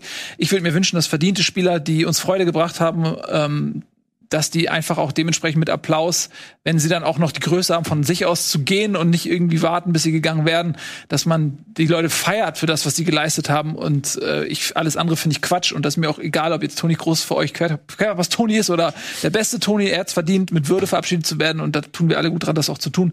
Das ist auf jeden Fall passiert. Ähm, und was mich schon auch echt interessieren würde, wie Hansi Flick jetzt den Neuaufbau macht, weil, kurzes Beispiel Italien, die sind ja nicht mal qualifiziert gewesen für die Weltmeisterschaft 2018. Das darf man gar nicht vergessen. Die waren einfach nicht dabei. Die sind in den Playoffs gegen Schweden, meine ich, rausgeflogen. Und jetzt sind sie Europameister. Und vielleicht schafft es ja Hansi Flick auch irgendwie, ähm, eine Mannschaft aufzubauen. Er hat jetzt nur anderthalb Jahre Zeit bis zur WM. Aber vielleicht ein ähnlicher Ansatz. Bei den Bayern hat er noch weniger Zeit gehabt. Ja, die, das Problem, also ich bin auch sehr gespannt. Die, die Frage ist halt, wir, wir wissen ja, aus welchem Pool er sozusagen schöpfen kann. Ja, also gut, du hast noch jetzt die U21-Spieler, jetzt kannst du noch mal gucken, was bei Olympia vielleicht kann sich da noch der ein oder andere empfehlen. Aber generell ist der Pool, aus dem er schöpft, wird nicht so anders sein als aus denen Jogi Löw gefischt. Also es gibt jetzt nicht diesen einen Spieler, der den, den Hansi Flick vermutlich entdecken wird. Man weiß es nicht, aber den noch keiner auf dem Zettel hat. Deshalb wird er ja irgendwie anders ansetzen müssen, vielleicht bei Trainingsinhalten, Systemen und so weiter. Und da wird es dann, glaube ich, auch interessant zu sein. Und auch was die interne Hierarchie angeht. Aber ist noch zu früh. Noch ist Jogi Löw übrigens im Amt bis 31.07. offiziell. Ähm, also vielleicht äh, gibt Sortiert noch ein paar Spieler aus. ja, wer weiß, vielleicht macht er Beendet noch ein paar Karriere. Das, ja, vielleicht äh, schmeißt er noch welche raus oder so, keine Ahnung. Vielleicht kommen ja auch ähm, Julian Brandt und Julian Draxler wieder zurück. Was haben die eigentlich gemacht die ganze Zeit? Keinen geilen Fußball gespielt. Also Julian Brandt Ich meine jetzt im. Sommer. Aber das ist zum Beispiel äh, durchaus interessant, weil ich meine, Julian Brandts Talent ist unbestritten, ähm, finde ich. Also hat er ja schon bewiesen. Und vielleicht jetzt unter Marco Rose wird er ja wohl noch mal, so wie man liest, eine neue Chance kriegen in Dortmund, auch mit ein bisschen Druck. Also die Erwartungshaltung ist ganz klar. Und ja, vielleicht liefert er jetzt ab. Also vielleicht spielt sich tatsächlich dann noch mal jemand in den Fokus, den wir schon wieder vergessen haben. Das Wichtige ist, was haben wir jetzt auch in Italien gesehen? Die Italiener haben eine feste Spielidee sich gebaut. Die haben die, äh, jeden Spieler auf seine Position geschickt. Da hat jeder eine Rolle ausführen können, die zu ihm gepasst hat. Und sie haben damit auch dann gewisse Schwächen, die dieser Kader ja durchaus hat. Zum Beispiel keinen hochschiebenden Rechtsverteidiger, keinen mitspielenden Stürmer. Diese Schwächen haben sie ausgeglichen und ausgleichen können. Und das muss jetzt Hansi Flick auch schaffen, dass er sich guckt, welche Spieler passen wie rein, wie kriege ich es hin, ein Spielsystem zu basteln, wo die ähm, Summe am Ende mehr ist als die, also wo das Produkt am Ende mehr als die Summe ihrer Teil, seiner Teile so. Ja, und da bin ich sehr gespannt, weil ich glaube, dass da auch einige Dinge passieren wird, die man nicht direkt auf dem Schirm hat, äh, weil nämlich das, was du gerade gesagt hast, ist für mich auch so äh, die Urzelle des Scheiterns, dass du eben versucht hast, äh, irgendein System zu etablieren und ganz viele Spieler nicht auf ihrer äh, angestammten Position gespielt haben, ja, ob es jetzt ein, Kimmich ist oder ein Kroos ist oder ein Gündogan ist, so viele Spieler. Und ich kann mir vorstellen, dass, dass ein Hansi Flick, der jetzt auch ähm, den Spielern Gut, der war auch schon äh, bei der WM 2014 dabei und als Bayern-Trainer und so weiter. Aber ich kann mir gut vorstellen, dass der ähm, jetzt nicht alten Loyalitäten nachhängt, sondern wirklich dann auch bereit ist, radikale Änderungen zu machen, ein anderes System, ob es jetzt ist, ey, ich scheiß auf individuelle Qualität, ich mache ein System, äh, was, was auf Mentalität und Positions äh, Konformität oder sowas basiert. Ähm, also ich bin sehr neugierig und äh, habe auch ein bisschen Bock und das versüßt es auch auf diesen Neuanfang, weil wenn es nur das Scheitern gewesen wäre, wäre ich jetzt erstmal down. Aber jetzt habe ich das Gefühl, es ist so ein kleiner Passiert Aufbruch. was, ja. Ja. Wind of Change. Hot Take. Mukoku fährt mit zur WM, ist dann 18. Ein Tag vorher wird er 18, vorm Anstoß der WM. Ich hab's gerade nach. Erstmal müssen wir uns dafür qualifizieren, nicht? Das Ja, letzte gut. Spiel Das- haben wir in Nordmazedonien haben wir blöderweise verkackt, sonst würden wir Und gut vielleicht dastehen. wird das Geheimnis von Flick einfach auch nur sein, dass er rechtzeitig, das ist ja auch das, was du ja oft kritisiert hast, Nils, rechtzeitig eine Stammelf findet, die sich mal ein bisschen einspielen lässt und nicht irgendwie zwei Wochen vor Turnierbeginn irgendwelche Leute Länderspiele spielen, die dann während des Turniers nur auf der Bank sitzen oder gar keine Rolle spielen, sondern dass man frühzeitig einen festen Stamm findet, der sich einspielen kann, mit dem du was einstudieren kannst und dann sieht das vielleicht auch schon anders aus. Standardsituation Sowas, einstudieren ja, oder solche. Sachen. Ja, oder einfach Basics der Verteidigung oder Ja. so. So, Aber äh, und sich- ist gleich vorbei. Noah und Ralf, was ist euer Take? Noah, Ja, ich fang ich an. wollte ich, ich wollt nur sagen, am Ende hat sich Löw ja mit seiner Aussage, äh, man konnte sich nicht so richtig einspielen, weil äh, es gab ja auch Corona, so ein bisschen selbstbeerdigt am Ende auch, weil das galt eben auch für alle anderen Teams. Und nicht nur Mancini hat 33 Spieler getestet, auch Löw hat zeitweise mit Nico Schulz auf links und Benjamin Henrichs auf rechts gespielt. Ähm, ja, ich freue mich auch auf Hansi Flick. Es geht, ich habe äh, gerade mal nachgeguckt, Liechtenstein, Armenien und Island sind Anfang September die ersten drei Gegner. Ähm, da wird Deutschland sicherlich auch auf eine äh, Defensive anrennen müssen und mal gucken, ob Hansi Flick das besser schafft als äh, Löw gegen Ungarn. Mhm. Ralf? Ja, und jetzt kommt noch der Fußballhipster in mir durch. Ich wechsle nämlich das Thema und äh, erkenne noch an, dass Lionel Messi den ersten großen Titel äh, im Nationaltrikot äh, vorletzte Nacht errungen hat mit der Copa. So, das sollte kann man nicht unerwähnt mal auch noch bleiben. erwähnen. Definitiv. Ähm, 1 zu 0 gewonnen mit nach einem Tor von Di Maria. Endlich hat er es geschafft. Äh, der, ich habe mich auch sehr für ihn gefreut, denn das wäre tragisch. Also der hat ja, glaube ich, vier Finals verloren oder so schon. Ne? Also dreimal Copa, einmal WM-Finale verloren. das ist schon hart. Jetzt hat er endlich ähm, das auch geschafft. Helfen tut's ihm nicht, er ist trotzdem arbeitslos. Der arme Kerl. Deshalb ähm, haben wir ein Patreon aufgemacht für Messi. ähm, oder ihr schickt es einfach direkt in den Supporters Club und wir geben es weiter. Wir, Ja, haben, Messi. ey, wir, kommen- wir geben es weiter an Wir Messi. müssen 150 Millionen pro Jahr zusammenkriegen, damit er keine Gehaltseinbußen hat. Also macht euch mal ein bisschen ran. Ähm, und dann schauen wir mal. Übrigens auch ein interessantes Thema, ähm, Barcelona, die Finanzen, wie das alles zusammenhängt, kann man auch noch mal vielleicht in der nächsten Sendung irgendwann noch mal beleuchten. Wann Ja? ist denn die nächste Sendung? Ja? Tobias, wann ist denn die nächste Sendung? Sie ist nämlich, äh, ich glaube, eine Woche vor Beginn am 9.8., also Beginn der Bundesliga am 9.8. Ähm, um 19 Uhr. Gar nicht lange eine Pause, nicht? Aber Nein. vielleicht machen wir ja noch ein Special, ne, Tobi? Ja, am 9.8. auf jeden Fall mal ein, ein Special auf jeden Fall mit dem Special zum Saisonstart und dann blicken wir auf die Saison voraus. So machen wir das. Vielen lieben Dank, Und unser Noah. anderes Special? Was? Aber das klären wir, klären wir erstmal intern. Was für ein Special? Alles Wir gut. Das Ralf Gunesch-Special, eine Karriere in Bildern. Ein Diabend mit Ralf Gunesch. Ja, ganz genau. Ja, Ja. ja und hier habe ich die Stutzen falsch rum an und äh, da muss ich eine Strafrunde laufen. Ja, äh, eine Karriere Nacktbildern. ja, die wird, das wird ein Abendfüllner äh, eine Ver Veranstaltung. So, äh, vielen Dank, Noah. Du bist natürlich auch in der neuen Saison immer herzlich eingeladen, ähm, dabei zu sein. Unser Mann vor Ort. Unser Mann vor Ort. Vielen Dank, Noah, für deine Kompetenz die ganze EM über. Ja, Vielen Dank. Äh, danke. Ich, Hier sind die äh, Herzen im Chat für Noah. Ja, danke. Ich weiß gar nicht, ob du den ich will Chat noch kurz, siehst. Ich will noch kurz ein bisschen Werbung machen. ja. Kurz. Okay, wartet noch mit den Herzen. Äh, einer, einer, einer in dieser Runde äh, hat ja seine eigene Kollektion rausgebracht und ich habe einfach schon mal das erste Shirt äh, gekauft. Okay, ich nehme das mit den Stark, Herzen Nils. sofort wieder zurück. Dankeschön, ja. Halt sofort auf mit den Herzen. War mir, war mir wichtig. Äh, Ich wusste, dass irgendwas mit Stuttgart kommt jetzt. Ja, also, ähm, also vielen, vielen Dank, genau, äh, Noah. Und gerne, wie gesagt, ähm, bleibt uns alten nächstes Jahr. Danke, Ralf. Danke euch. Danke euch fürs Zusehen. Jetzt ähm, bleibt noch zu sagen, was folgt, nämlich der Game Talk. Da geht es um die besten Spiele des äh, ersten Halbjahres äh, 2021, was thematisch ja relativ ähnlich ist. Ne? Und dann sehen wir uns noch mal hier um 22 Uhr. Ich fahre jetzt ganz schnell nach Hause. Ich hoffe, ich schaffe das pünktlich. Ähm, und dann äh, um 22 Uhr live auf Rocket Beans TV bin ich wieder für euch da. Bis dahin, tschüss und auf Wiedersehen. Tschüss. Schuss.